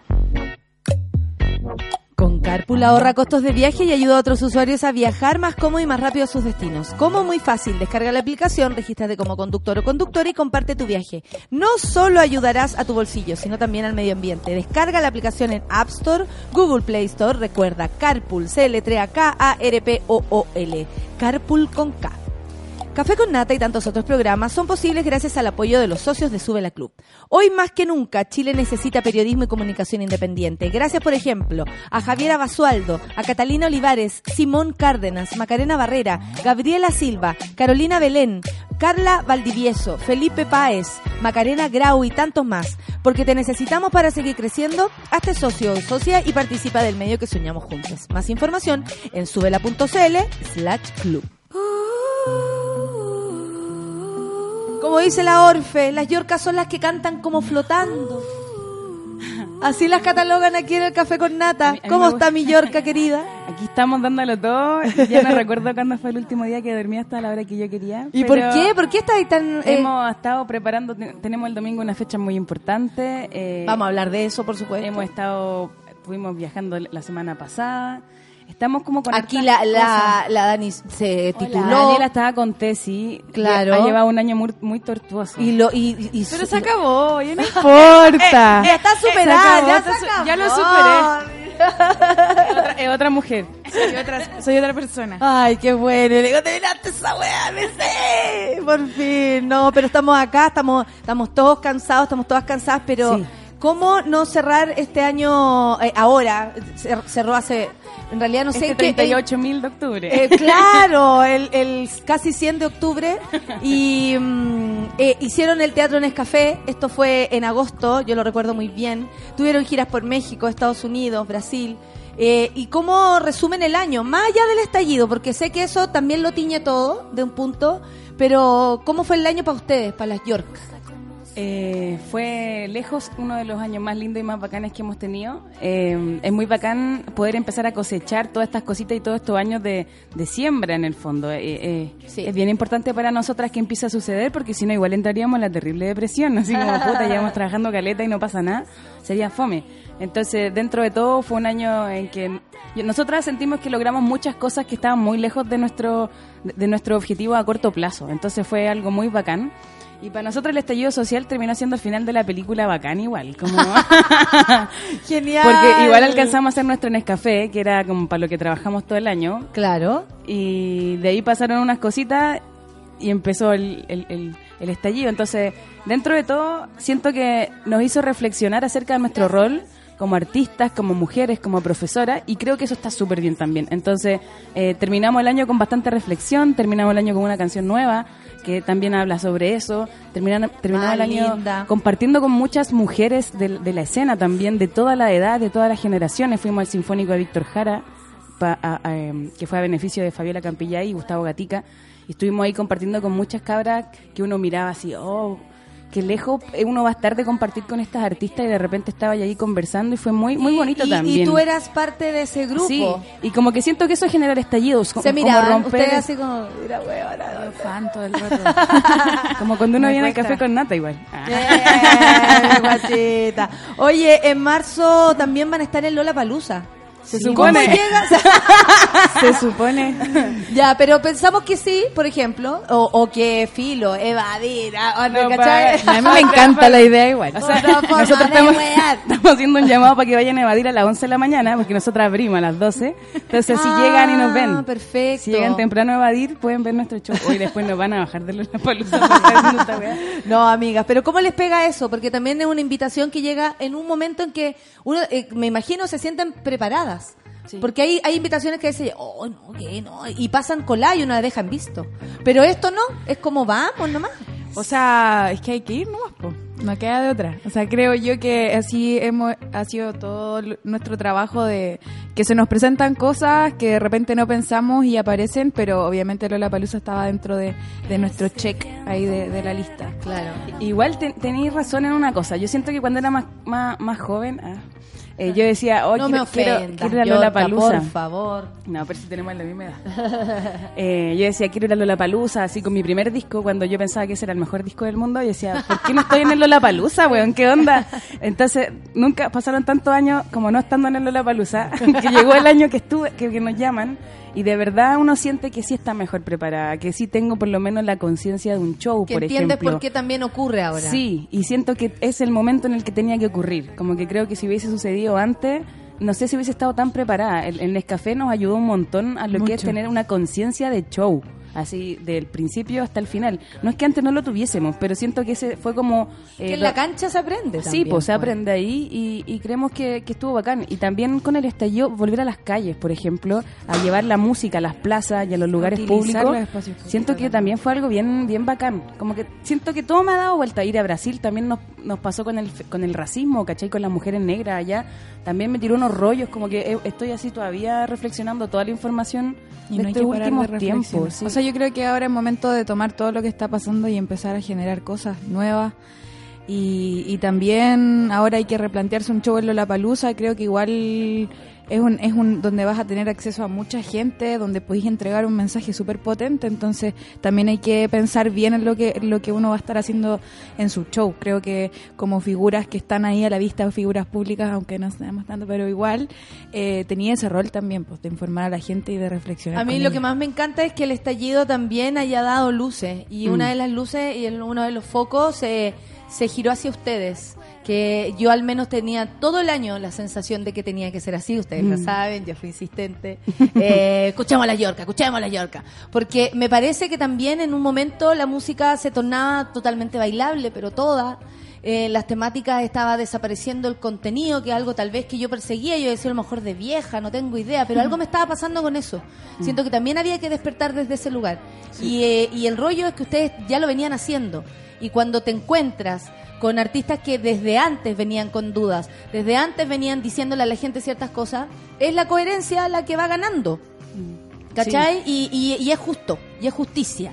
Sí, pues, de hecho cuando todo empezó esta revolución, yo ya no, por ejemplo, yo estaba me había metida en el trap, como que ya sí andaba así. Ya, filo, ya, y dijiste, ya, filo. Y empezó, y empezó la weá y dije, no quiero escuchar más nada. Tráigame a Violeta, Víctor, tráigame. Como fue la cantata, así. No paraba de escuchar ese tipo de música porque sentía que mi sensación corporal no era otra. Y en un momento yo me imaginaba, así muy volada, como Víctor, Violeta, así como unas figuras gigantes caminando por la calle, porque el poder de sus canciones en la gente era tan poderoso. Que también fue por eso que terminamos componiendo esta canción y siendo parte de este disco que finalmente fue con... ¿Qué ah, canción? eh, que la canción es Protesta, que es parte de Fuego, canciones ¿La de emergencia. ¿Trajiste el charango? Está en la maleta del auto. Y me encanta que lo digas, está en la maleta. Pero te veo con guitarra. Sí, igual la podemos hacer. No, Solo que- da lo mismo. Ustedes elijan. ¿Con qué canción podemos ¿Cuántas empezar? canciones vamos a tocar hoy día? Dos. Ya, pues. ¿Cuál? Toquémosla. Ya, pues. O lo que Pero- sea, si pero yo con feliz. el charango mejor. Ya, O la en los segunda comerciales, con charango, en los la comerciales segunda va a con charango, charango. y la primera sin charango. Así van a buscar el charango por mientras conversamos. Está aquí Sí. Que lleguemos muy a la hora, que lleguemos muy a la hora. Eh, sí, po. entonces cuando trabajamos con nuestros alumnos de Balmaceda Arte Joven, que por cierto les mando un saludo porque me han enseñado un montón Por supuesto, trabajar con la adolescentes, eh, les dije, ¿saben que hay que hacerse cargo? Creo que lo importante y la enseñanza que nos dejan estos artistas del pasado es que ellos contaron la historia. En sus canciones narraban lo que estaba sucediendo y siento que de un punto a esta parte parece que nadie lo estaba contando, como que se nos olvidó contar la historia. Entonces tenemos que hacerlo, como tomar tomar ese papel. Tal cual, hija, tal cual. Y yo esperé tanto este momento. Por lo mismo también esperamos el momento de escucharla a ustedes. Por favor, saca ese café. Por favor, sí, hazlo un poco más atrás porque ya veo que, que te cae encima. Eh, ¿Qué canción van a tocar? ¿Qué canción te gustaría escuchar a ti? Ah, no me digas y eso, que a mí me gustan todas. Contigo y canto yo la parte de la Marieta. Ah, te cachai. Ya, no, ya, no, ya, no, ya, no, ya, hagamos hagamos eso. No, no, eso. no, porque ustedes tienen que lucirse acá y aparte para las redes sociales es importante Eso que sí se vean. entretenido. Pero en, algo- en otro momento. Pero sí. ahora estamos cantando esta sí, yo creo que, que nos podía acompañar. ¿Cuál es? Est- ¿Tú sabías que el año pasado eh, las can- cinco canciones más escuchadas fueron canciones cantadas y escritas por mujeres en Chile? Qué maravilla. Qué maravilla. Y para mi parecer, esta es una de las canciones más importantes porque fue una performance, performance artística que entró a denunciar todo lo que nosotras vivimos y ha dado la vuelta al mundo. A ver si nos ayudan ahí en las casas. El Estado es un juez que nos juzga por nacer. Y nuestro castigo es la violencia que no ves. Y la culpa no era mía, ni dónde estaba, ni cómo vestía.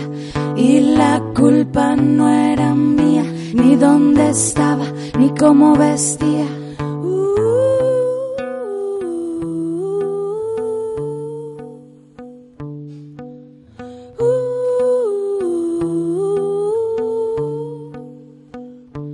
Quédate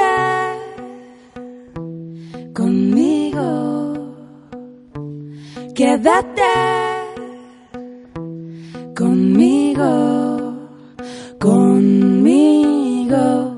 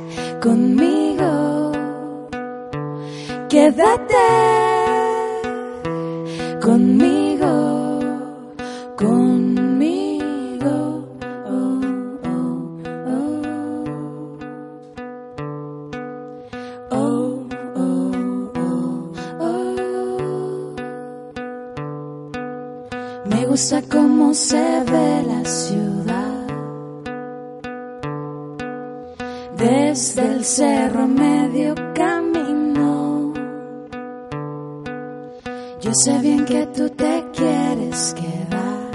Oh, sí. ¿Qué dirán después los amigos? Quédate conmigo. Quédate conmigo.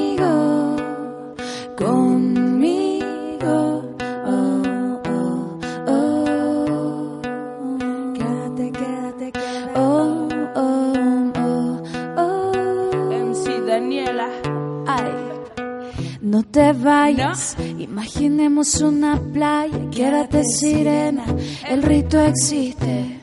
Ahora por ti mi vida resiste a la luna nueva, a las estaciones, a los asesinos que llaman ladrones. Seremos viajeras por los continentes, iremos de fiesta con la vida, iremos de fiesta con la muerte. Y dime qué vas a hacer después, si después. Ya no tengo, Tengo nada. Que hacer. Y dime qué vas a hacer después. Esto es con permiso. Esto es con no permiso. tengo nada mejor que hacer. Quédate conmigo. Quédate conmigo.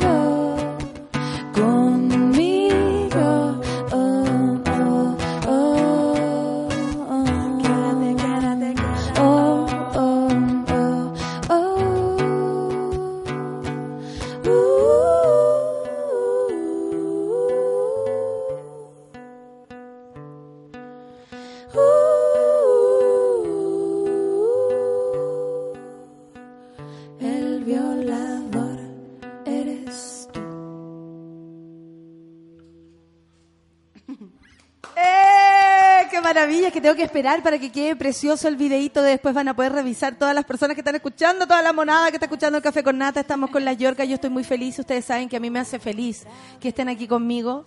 Y, y nada, las admiro, las quiero mucho. ¿Qué va a pasar el domingo? El ¿Qué domingo, ocurre? Van a estar en la sala Metrónomo. el domingo mo- volvemos a las pistas después de como dos meses y medio sin tocar con bandas, un show como tal. Perfecto. Y Hay estamos que trabajar también, digamos. Sí, pues, o sea, igual estuvo duro porque todo lo que fue octubre, noviembre, diciembre fue sin pega, pero hicimos Fue otras con cosas. mucha pega. O sea, Lo que pasa es que no era re- remunerada. Qué buena, qué buena tu respuesta. Esa es la en respuesta. Sí, Trabajamos esa es la- en Eso es lo que pasa. Sí. Por eso mi cuerpo se siente así. Ah, era eso. era. Sí. Sí, pues entonces, eh, debido a todo eso, no pudimos tocar eh, como nuestro show, en verdad, empezar a preparar esta- estas presentaciones que se nos vienen este año. Y decidimos tener este show familiar. Es un show que comienza a las 5 de la tarde, porque está ahí muy cerquita de Plaza Dignidad también. Entonces, la idea es que nadie se exponga a nada, Por que lleguen a, la- a una hora tempranito. Todos los menores de 5 años entran gratis. Y a las personas menores de 18 yo les pido que estén atentas a nuestras redes sociales durante el día de mañana. Hoy día quería sortear una entrada, no sé si te motiva ahí Por pronto supuesto. que regalemos algo, que si comparten el afiche pronto en las redes sociales, Ya. ¿te tinca o algo? algo más Etiquetando entretenido? arroba sube la radio para Sí. que tengamos alguna manera de, Ustedes de contactar. eligen. Oye, la Mariel estaba mandando saludos, anda por ahí escuchando con su... Saluda a la Mariel. Con esa gorda en los brazos. Dice, porque gracias Sube la Radio, dice la Karen Peña, conocí y las escucho. Grande las Yorcas, solo aplausos por escucharlas en vivo. No, es que cuando uno las escucha en vivo ya pasa a ser otra cosa. Son tan bacanas las Yorcas, dice la Ale. Qué lujo ir a las Yorcas, dice la Kelly, en este viernes. Eh, agradezco a la vida el haberme topado con las Yorcas, dice la Rosario, de casualidad, hace un tiempo, justamente en Sube la Radio. Me encantan todos los mensajes que entregan. Oye, la gente las quiere muchísimo. ¿Ha Oye, pasado eso también? Sí, y nosotras Mucho. queremos mucho a Sube la Radio porque ustedes siempre nos pusieron fichas cuando, cuando estábamos ahí en la esquina pidiendo así, ah, ayúdennos, ayúdennos, súbela siempre. Así que tienen todo en Promoción el domingo pasa la la metrónomo si quieren ir, nos avisan. Promoción hasta de la rifa, con la, con la. Sol somos las Yorka News. A mí me encanta cuando nos imitáis, weón. Nosotros somos la Yorka News, como somos así como hermana, entonces somos la, damos las noticias, ¿cachai? Entonces somos la Yorka News y la traísimo. La canción, claro, que, que, que operaran con la rifa, inventamos una canción.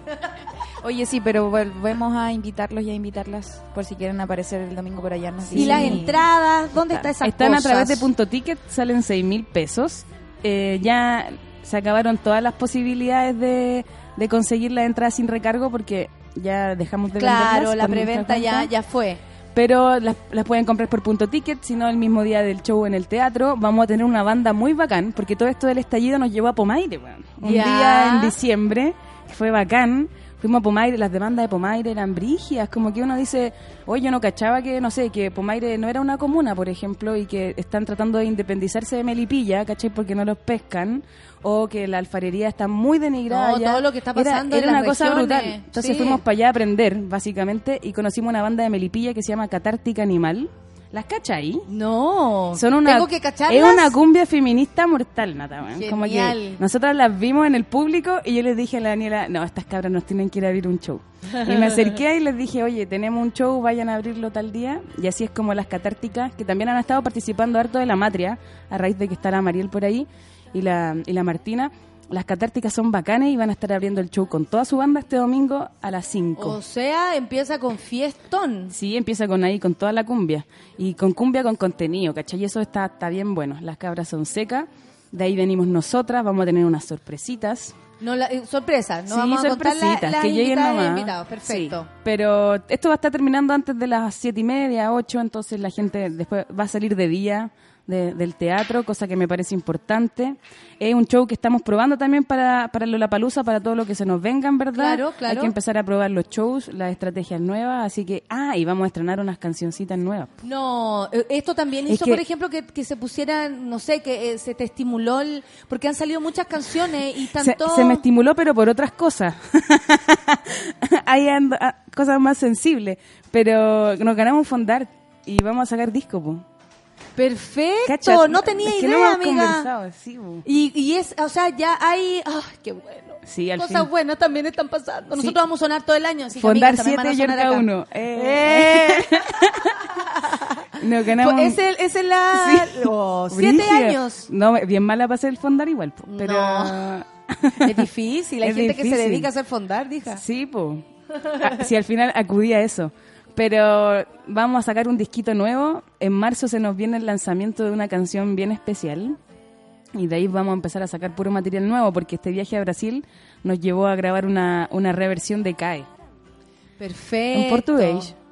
Oh, Así que la podríamos estrenar acá si ustedes quieren. No, pero por supuesto, exclusiva. maravilloso, multiplicado por elegirnos. Sí, sería bacán, estaría entretenido. Eso va a ser en marzo y de ahí ya empezamos a despedirnos del humo y a mostrar las canciones nuevas que ya ya están, ya hay varias. Ay, qué maravilla, qué maravilla de noticia. Me alegro Y que miren fondar- quién llegó. Llegó el charango, la Dani lo fue a buscar. Muchas gracias, Dani. Yo le dije, y le hice el, el gesto así como Márquez, Yo como ahí, y yo me voy a Yapu, poner a y Yapu. conversar. Oye, Está Eh. inspirada en la nueva canción chilena.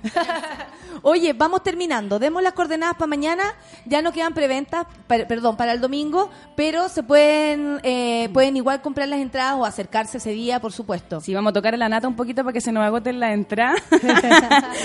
Tenemos show el domingo a las 5 de la tarde por, eh, a través de Punto Ticket. Pueden comprar las entradas. ¿Dónde está Sala día.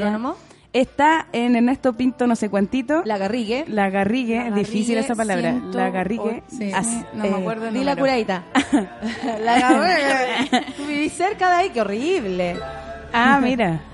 Oye, Está para- al frente del Club Chocolate. Eso ah, quería perfecto. decir. Es como Por ese eso también es importante lo de los horarios, decías Sí, tú. sí. Pero ahora la Entonces- gente está llegando gaseada y todo a ver las obras de teatro, te lo digo yo, que llegan llegan igual y llegan con una impronta además. la- la- la- el público está hermoso. Sí, está bacán. Sí, está todo. Ayer tuvimos el Santiago Off y estuvo muy bacán, así que gracias también a la gente que fue ayer. Imagina el Museo de la Memoria. Sí, intenso. Eso, me Ya, encanta. po. ¿Eso qué Vamos más? con, con la canción que salió de este de, de este eh, eh, experimento, podemos decir, ¿o no? Sí, ¿Tú el lo- disco ¿Tú lo que- haces siempre así? Eh, improviso bastante en mi vida, pero este disco fue de una semana. Los chicos hicieron canciones tan bonitas que las terminamos grabando en dos días y lanzando el disco en menos de una semana.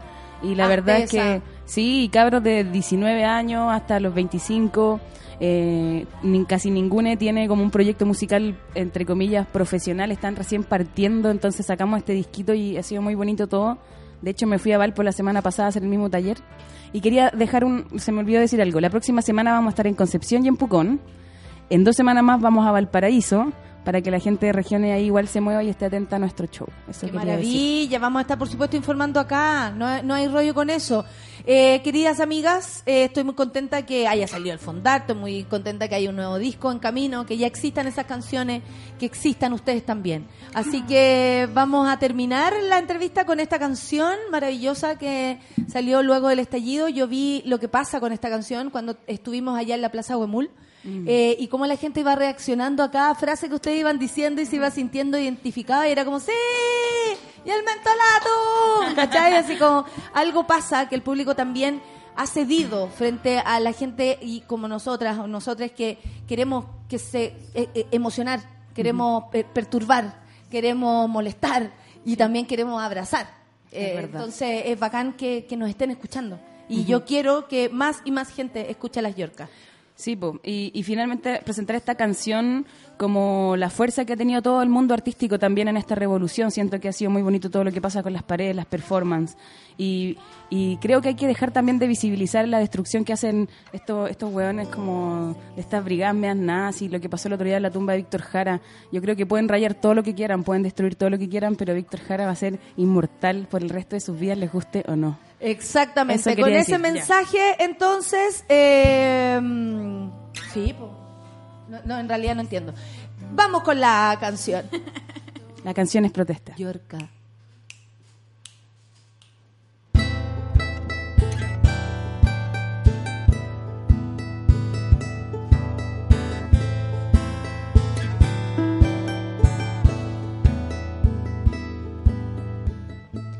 Nunca sé cómo se parte una canción.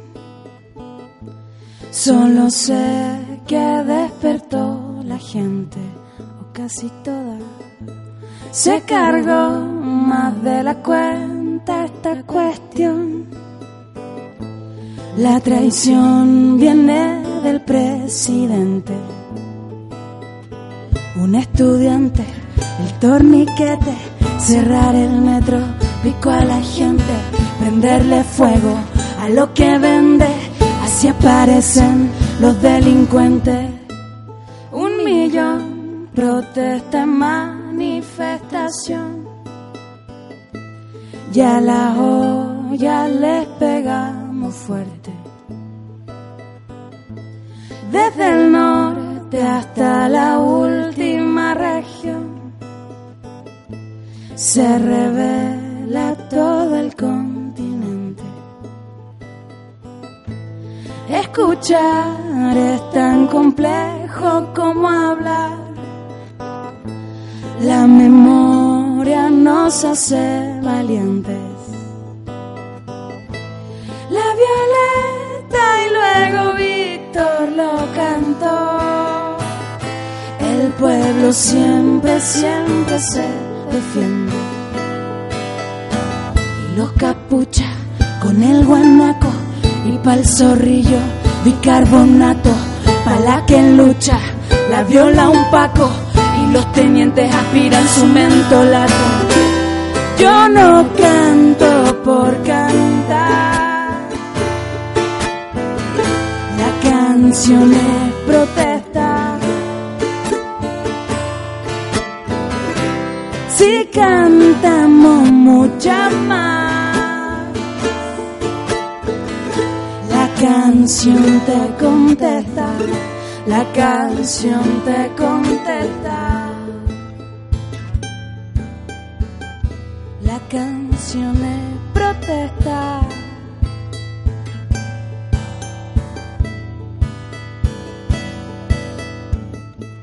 Mueren más de los que quisiera nombrar. Los ojos se nos quiebran. Los que matan nunca dicen la verdad. La sangre les deleita. Una cuchara, tus perdigones, tu armadura, mis moretones y la platita de los glotones nunca aparece en las poblaciones. Yo no canto por cantar. La canción es protesta.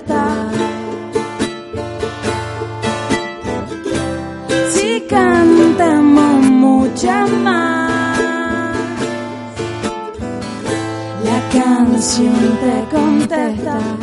La canción te contesta. La canción es protesta. La canción te contesta. La canción es revolución.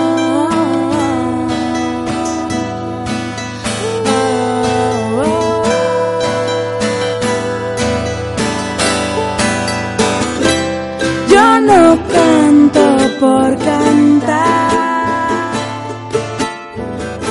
la canción de protesta. Si cantamos muchas más, la canción te contesta, la canción te contesta. Canción te contesta.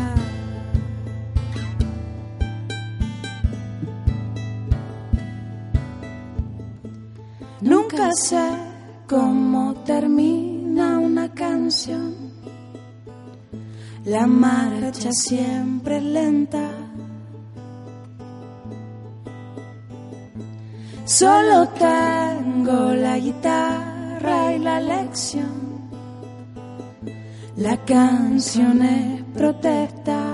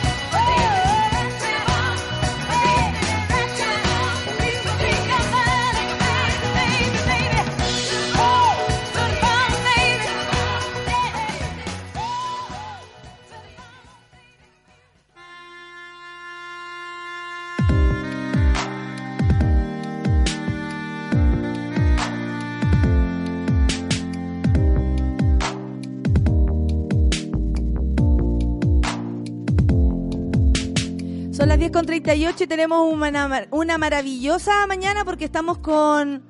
Tranqui, tranqui, si hay café con nata, aquí estamos bien. ¿Se escucha tu voz? Todavía no. Voy a presentarlos. Ellos son los hermanos Ibarra, por supuesto que tienen el nombre. Yo no sé, cuando a mí me decía la hermanita Valdebenito, yo me enojaba. Yo decía, soy Natalia y mi hermana soy Gabriela. Ellos, por supuesto, que tienen nombre los hermanos Ibarra Roa, que es Copal y Vinsnu, eh, junto a Millantú Hilbert, que a mí por lo menos me complace eh, entrevistar. Te quiero mirar, sáquenme esto. Te quiero mirar. Está todo bien, amigos, está todo bien, está todo bien, no te preocupes. Tú sabes que yo me adapto. Eh, ellos están eh, en una compañía teatral, bueno, son la compañía teatral de ustedes, ¿cómo le va? Bien, bien. Eso, muchas gracias. se escucha, ahí lo escucho. Estamos aquí. Ahí lo escuchamos, ahí lo escuchamos. Muy Ya, bien. pues Milla, saluda, tenés que saludar. Ah, ya. Están celebrando los 15 años de trayectoria y van a celebrarlo todo este 2020 con multitudinarias funciones gratuitas de Pateando Piedras. Se trata de un musical altamente premiado el 2019, por lo cual las, lo felicito y lo felicito a todo el elenco, eh, que integra canciones y momentos destacados de la vida de Jorge González, del gran Jorge González, y un coro ciudadano compuesto de hombres, mujeres de todas las edades y también niñes. ¿Por qué está Millaray aquí, por ejemplo? Millantú. Millantú. No. Millaray no, porque Millantú. No, yo tengo una amiga que se llama Millaray, por eso lo dije, por cariño. Oye, no. Gracias, Millantú es Luis. parte de la compañía, así que estamos muy contentos de poder eh, andar con ella para todos lados porque ha sido un, un gran aporte al trabajo de, de nosotros como la compañía.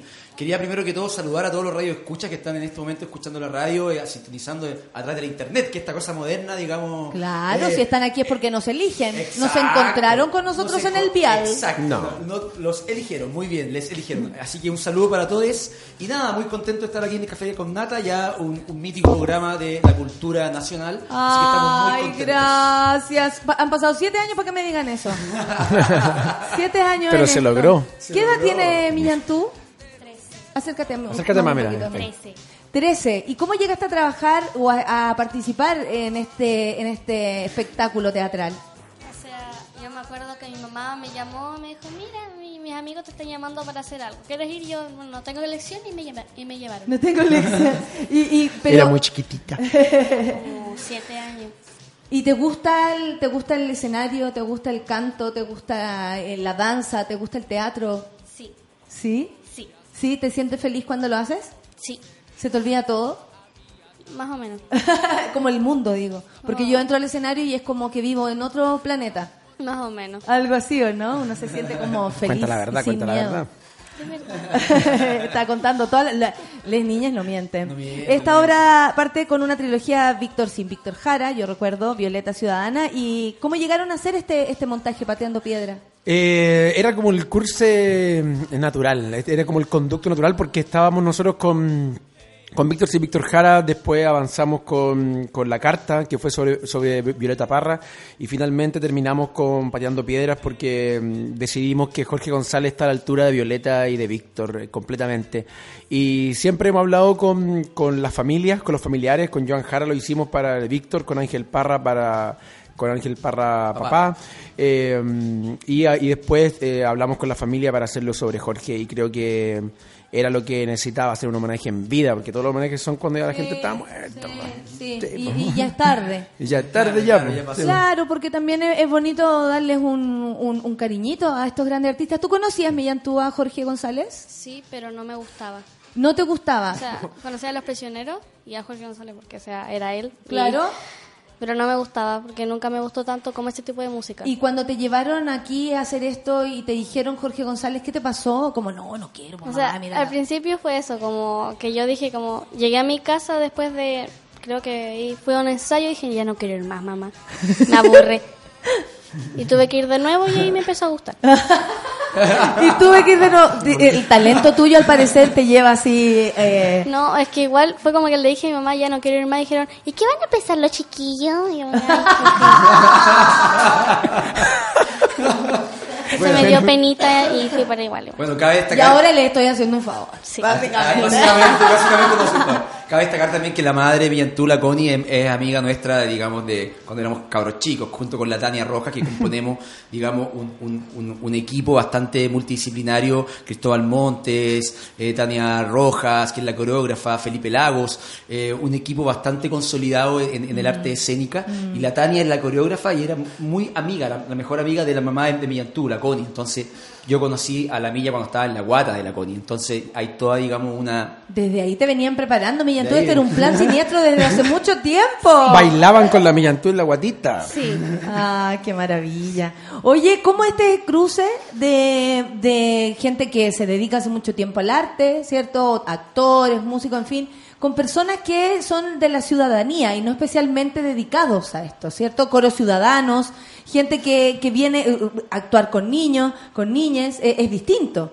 sí o ¿Es una sea necesidad de parte de ustedes, un toque, un, O, o sea, un la sello? milla puede como dar cuenta de eso porque finalmente es como hay niños como la, la milla viene de los 7 años en eso, eh, en 7 años los coros, eh, ya tiene 13, entonces podemos sacar la o cuenta sea, más tiene o más menos. trayectoria que varias. Tiene o sea, o sea, ahí tiene su trayectoria y, mm, y bueno, el cruce con, eh, bueno, abuelito 80 años, 80 años, abuelita, eh, gente de todo tipo y creo que el- lo más interesante también es que hay, hay, hay- hay actores profesionales, hay estudiantes de teatro, hay estudiantes de danza, hay gente que le gusta la música, hay gente que son tienen otras profesiones que no tienen nada que ver con el arte. eh, y yo creo que es un respiro de compartir entre toda esa gente, creo que se forma algo muy lindo. Nosotros partimos con eh, con algo muy bello hace cinco años atrás. De hecho, eran coros ciudadanos femeninos. Nosotros partimos con esa temática. Eran puras mujeres. Puras mujeres todo el rato, de todas generaciones. Y ahí estaba la milla con otras mujeres más grandes y todo, etcétera Y creo que fue muy lindo porque desde ahí, eh, y los hombres como que empezaron a pedir, ¿y por qué no también queremos participar? Y después dijimos, ya, abrámoslo también a los hombres. Ay, Ay, ya, bueno. Ay, los No nos basta hombres. con todos los privilegios. No, no les basta, no les basta, si esto está claro. Bueno, Eh, es interesante el, el- el- el fenómeno de lo que estábamos hablando porque eh, lleg- llegamos a un momento en nuestra carrera como, como directores de teatro donde sentíamos que teníamos que de- democrati- democratizar un poco el arte. Y uno siempre habla de eso, como, oye, de la descentralización, democratizar el arte, cómo lo hacemos, cómo funciona esta cosa. Y dijimos, ¿y qué pasa si paramos al público, deja de ser público y se sube arriba del escenario? ¿Qué pasa con ese fenómeno? ¿Qué pasa si llegamos a espacios... ¿Qué le pasa al público también cuando ve a exacto. uno como, ay, ah, mira la vecina? Mira, la vecina, voy a- oh, yo, igual podría estar ahí, yo igual podría cantar. Entonces, es bonito porque ese es un, es un momento donde uno dice, el arte no es solo para los privilegiados, el arte no es solo para, para el que estudió arte. Como decía la Violeta, eh, si quieres cantar, eh, grita, si quieres tocar la guitarra, pégale a la guitarra, si quieres pintar, tira la pintura en el, en- en el pizarrón. Entonces, es una expresión y esa expresión la puede tener cualquier persona. O sea, democratizar de esa manera nos parece un fenómeno interesante. Y ya llevamos cinco años en esto y sin dudas se, sin duda se ha conseguido algo. O sea, hay una escuela ya, una escuela del, del, del, del arte ciudadana, por llamarlo de una manera. Oye, me interesó mucho eso que dijo la Millantú, que antes no le gustaban los prisioneros y ahora está cantando. Sí, me quedo dando vuelta igual ¿qué, ¿Sabes que tenemos que hablar contigo? Ah, no, pero eh, ¿qué No sucede cuando uno empieza a hacer algo y en el camino vas entendiéndolo? Porque también pasa a veces que uno hay música que no cacha porque no valora o porque de, de pronto no le gusta el estilo nomás y eso me parece fantástico porque uno igual puede elegir. Pero, ¿qué te pasa ahora con los prisioneros? O con la figura de Jorge González. Es que como que, a ver, primero, esto como para mí o para mi mamá igual me decía que era como rock. Y a mi mamá le encanta el rock y yo como siempre he querido ser muy diferente a mi mamá, aunque somos iguales en físico y también pensar, pero siempre he querido ser muy diferente a mi mamá. Un objetivo. Sí, Un eso, objetivo es como no quiero ser igual Muy que mi mamá. Si mi mamá- igual. Sí, pero si mi mamá no se tenía el pelo, yo me lo voy a teñir de verde. Cosas así. Entonces es como, ese es mi, obje- mi objetivo en la vida. Entonces como es que a mi mamá le gustan los prisioneros, a mí no me gustan. Pero fui al coro y me gustaron. Entonces, igual ahora como me gustan mucho las letras porque son entretenidas y son Eso, ¿qué te pasa con las letras? fáciles de aprender. Claro. Y me gusta aprendérmelas. Como... Tiene que ver con la interpretación de Jorge González, que Sí. uno entiende, va entendiendo lo que dice. Porque hay canciones que a lo mejor uno dice, esta fue hace tanto tiempo y son problemas que están ocurriendo ahora. Ahora. ¿Has reflexionado Sí. sobre eso también? Sí, como, a ver, ponte tú ahora, con la que, la que está ahora, así como, escuchando igual es como representa en este momento. Exactamente. Necesitamos bandera. Porque somos, como dice Ana Tijoux, internacionalistas. Sí, no, yo- una, una de las cosas que me decía la amiga, que voy a soplarle cosas que me dice antes, pero se le olvidan ahora, es No, que... está precioso. No, no, está bien. Eh, de- no, que me decía que finalmente ella veía como rock, claro, y después se dio cuenta que era más pop Jorge González, y le empezó a gustar, por ejemplo, las canciones, claro, super Sí. pop. Y finalmente era una de las cosas que decía Jorge, que él no, no, no quería que los casillaran con el rock todo el rato. De hecho, no, se, se, se- reía se- mucho de eso también. Exacto, como la figura. banda de rock chilena lo- los presentaban, la banda de rock chilena, el rock chileno, los prisioneros, el rock, el rock. Y de hecho uno Por escucha... hacer un paralelo también con ese minuto que pasaba todo en Argentina con el rock argentino. Que y dele, y dele, y dele, y claro, dele, los granitos claro. verdes, y dale, y dale. Entonces, claro, entonces, eh, bueno, el disco, uno escucha el disco Corazones No. y eso es un... eh, Para mí el disco de mi vida, lo escuché tanto, tanto, tanto, tanto y, y aparte me dio luces de lo que Obvio. pasaba en mi casa, Sí. afuera, adentro. heavy. Es Sí, fuerte. Es muy, muy buen, muy- uno de los mejores discos de Chile. sí. Oye, Una- no, dale, no. Esta ya es para qué decir. Esta canción es maravillosa. Eh, ¿Qué le pasa a la gente con esto, Millán? ¿Tú qué, qué comentarios, por ejemplo, te ha hecho la gente cuando ve tu actuación o el montaje en general? A ver, primero me preguntan mi edad. Como, ¿Cuántos años tienes? Y yo tengo 13. Así, entonces, entonces primero me dicen eso, como ¿cuántos años tienes? Porque eres muy chica haciendo esas cosas tan bonitas. Perfecto. Y la otra cosa es que preguntan cuánto a mí, siendo como mi familia y todo eso, me preguntan cuánto nos demoramos. Porque me dicen que el proyecto es muy bonito y que, es- y que se ve que se ha trabajado mucho. Ah, claro, hay una valoración del trabajo tuyo y así del montaje Del entero. montaje Co- entero, porque- Oye, ¿cu- ¿en cuánto tiempo hicieron eso? Como eso tan ¿Dónde estabas todo este tiempo? Te, dije- te decían. Estaba escondida en una cueva. Por supuesto, eh, es que eh, no era la misma tu mamá, claramente. Oye, Millán, ¿tú te veís eh, cantando, eh, actuando? Porque yo creo que a los 13 años tomar una decisión para el futuro era bastante injusto, teniendo tantas opciones. Sí. ¿Te veís un ratito más de tiempo haciendo esto, aprendiéndolo al menos? Yo me veo por mucho tiempo haciendo esto. Exacta. Me- O sea, puedo decir que tengo 13 y no puedo saber lo que voy a hacer cuando entre a estudiar, pero ahora quiero decir que me gustaría estudiar teatro. Maravilloso. Bienvenida, colega. Oye, ¿qué le dice la gente cuando eh, ve esto? Ve a Millantú, a este elenco eh, diverso, multidisciplinario y, y este trabajo que tiene que ver con la música de alguien tan importante para la sea, cultura pop y para la, para la calle. Sí, sin duda se, se val- valora mucho el, el trabajo porque se puede ap- apreciar este arte multidisciplinario, se puede apreciar sin duda eh, eh, las diferentes eh, ramas que, que tiene un espectáculo musical, la danza, el baile, eh, las coreografías, ¿cierto? El canto, la actuación, eh, hay escenas donde están solo los actores y de repente hay, hay escenas donde hay 100 personas arri- arriba del escenario. Entonces, eh, hay cuatro actores de repente actuando, la Paula Zúñiga, el Nicolás Zárate, la, la Milla, más, Aparte, súper suave el, el elenco.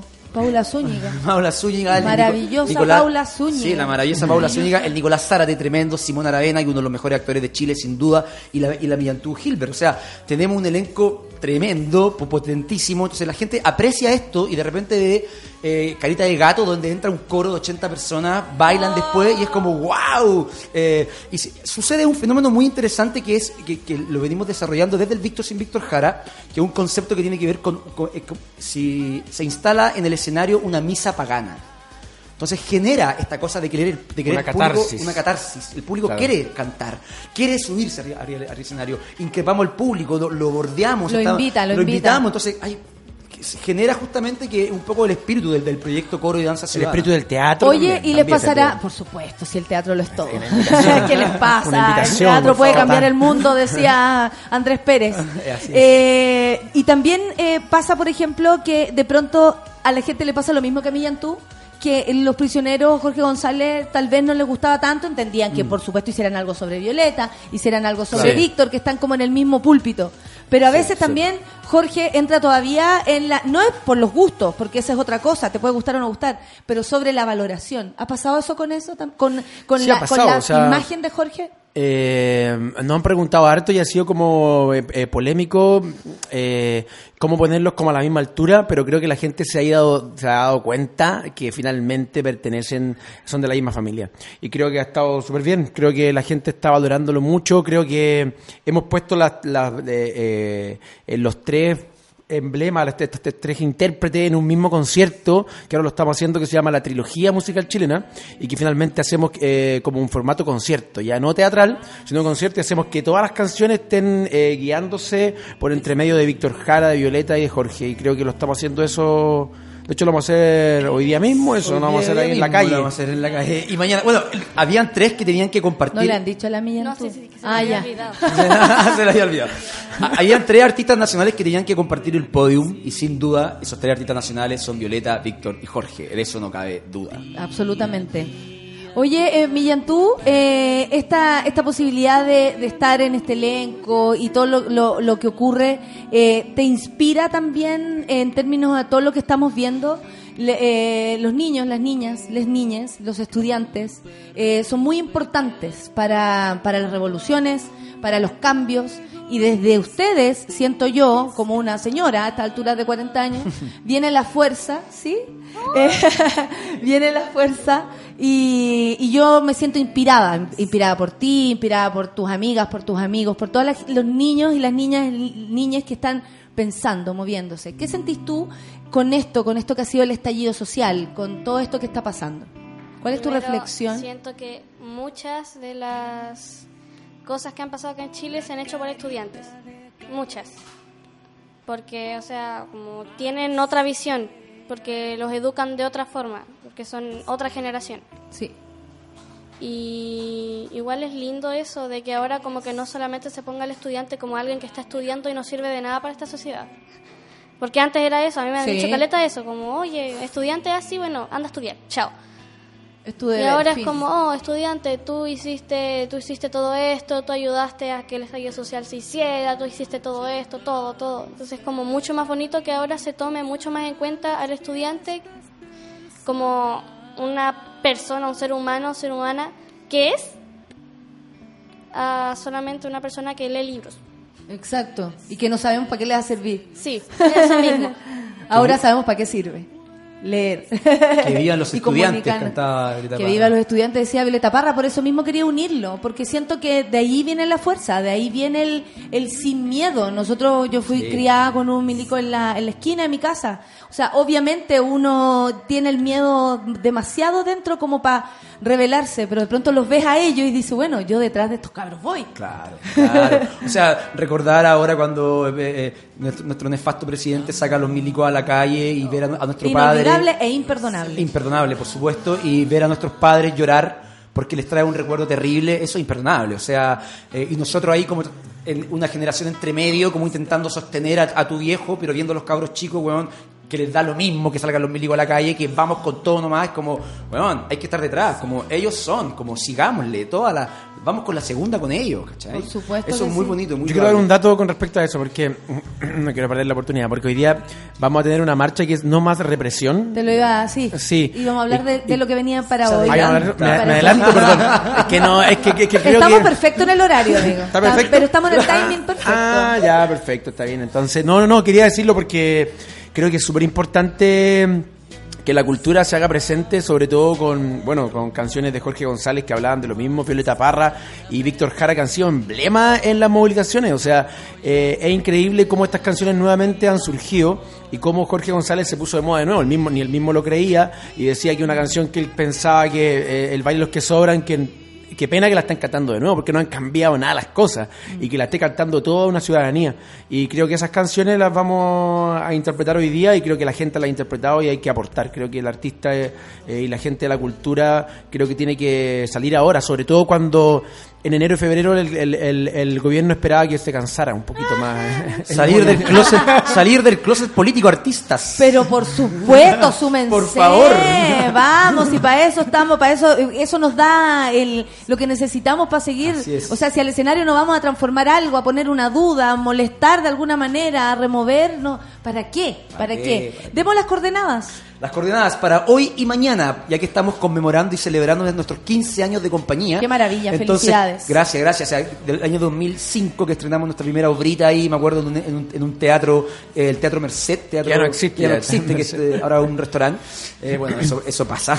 Chile. Suele pasar, ¿ah? Chile. Eh, ¿no? iglesia evangélica o el restaurante. Bueno, así, así será. Entonces, eh, hace 15 años y vamos a conmemorar nuestros 15 años de compañía hoy día en la Plaza La Dignidad. Primero nos juntamos todos en la Plaza La Avia- Aviación a las 17 horas. Claro, en Metro Salvador a las 17 horas por la marcha No Más Represión. eh, una actividad cultural eh, fomentada muy linda, donde van a estar todos los artistas.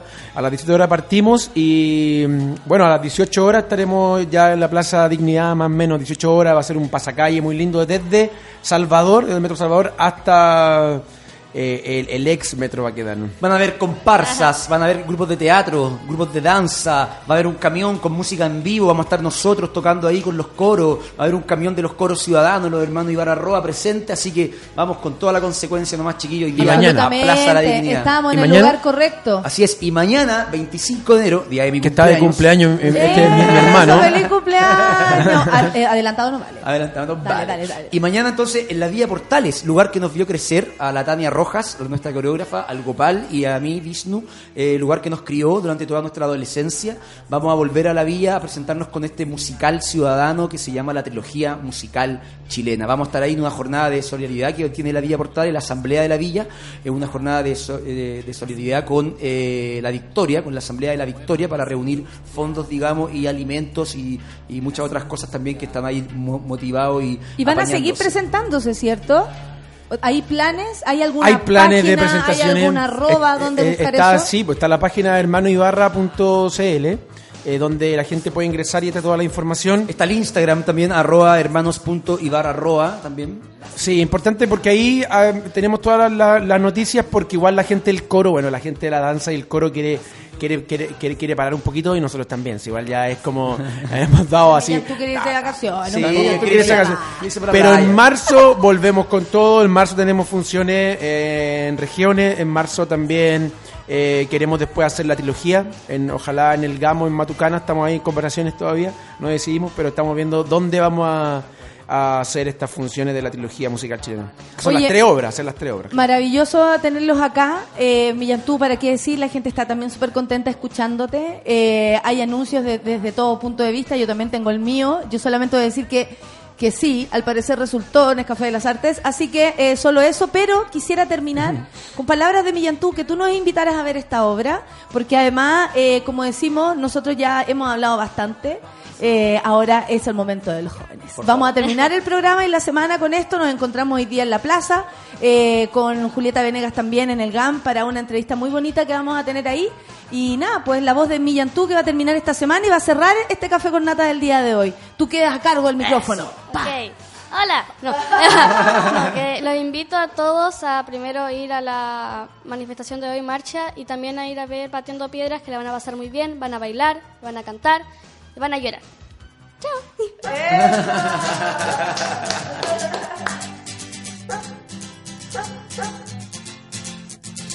Es otra noche más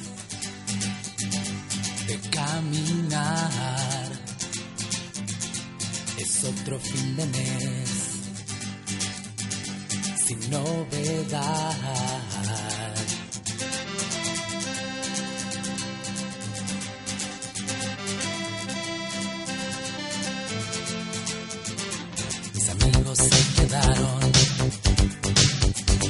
Igual que tú.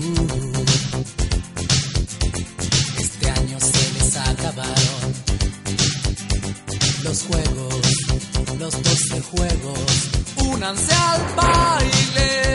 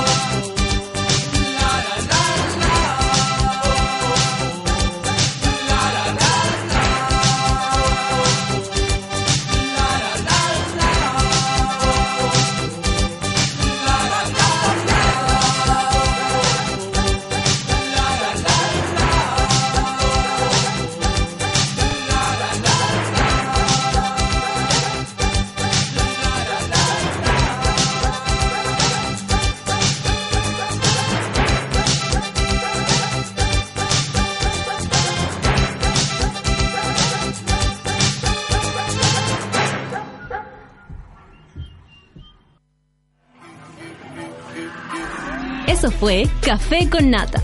Gracias por ser parte de esta comunidad y hacer de Mordor un lugar más apacible. Natalia Valdebenito te espera de lunes a viernes a partir de las 9 de la mañana en el matinal más piteado de Chile. Solo en Sube la Radio y en otra sintonía.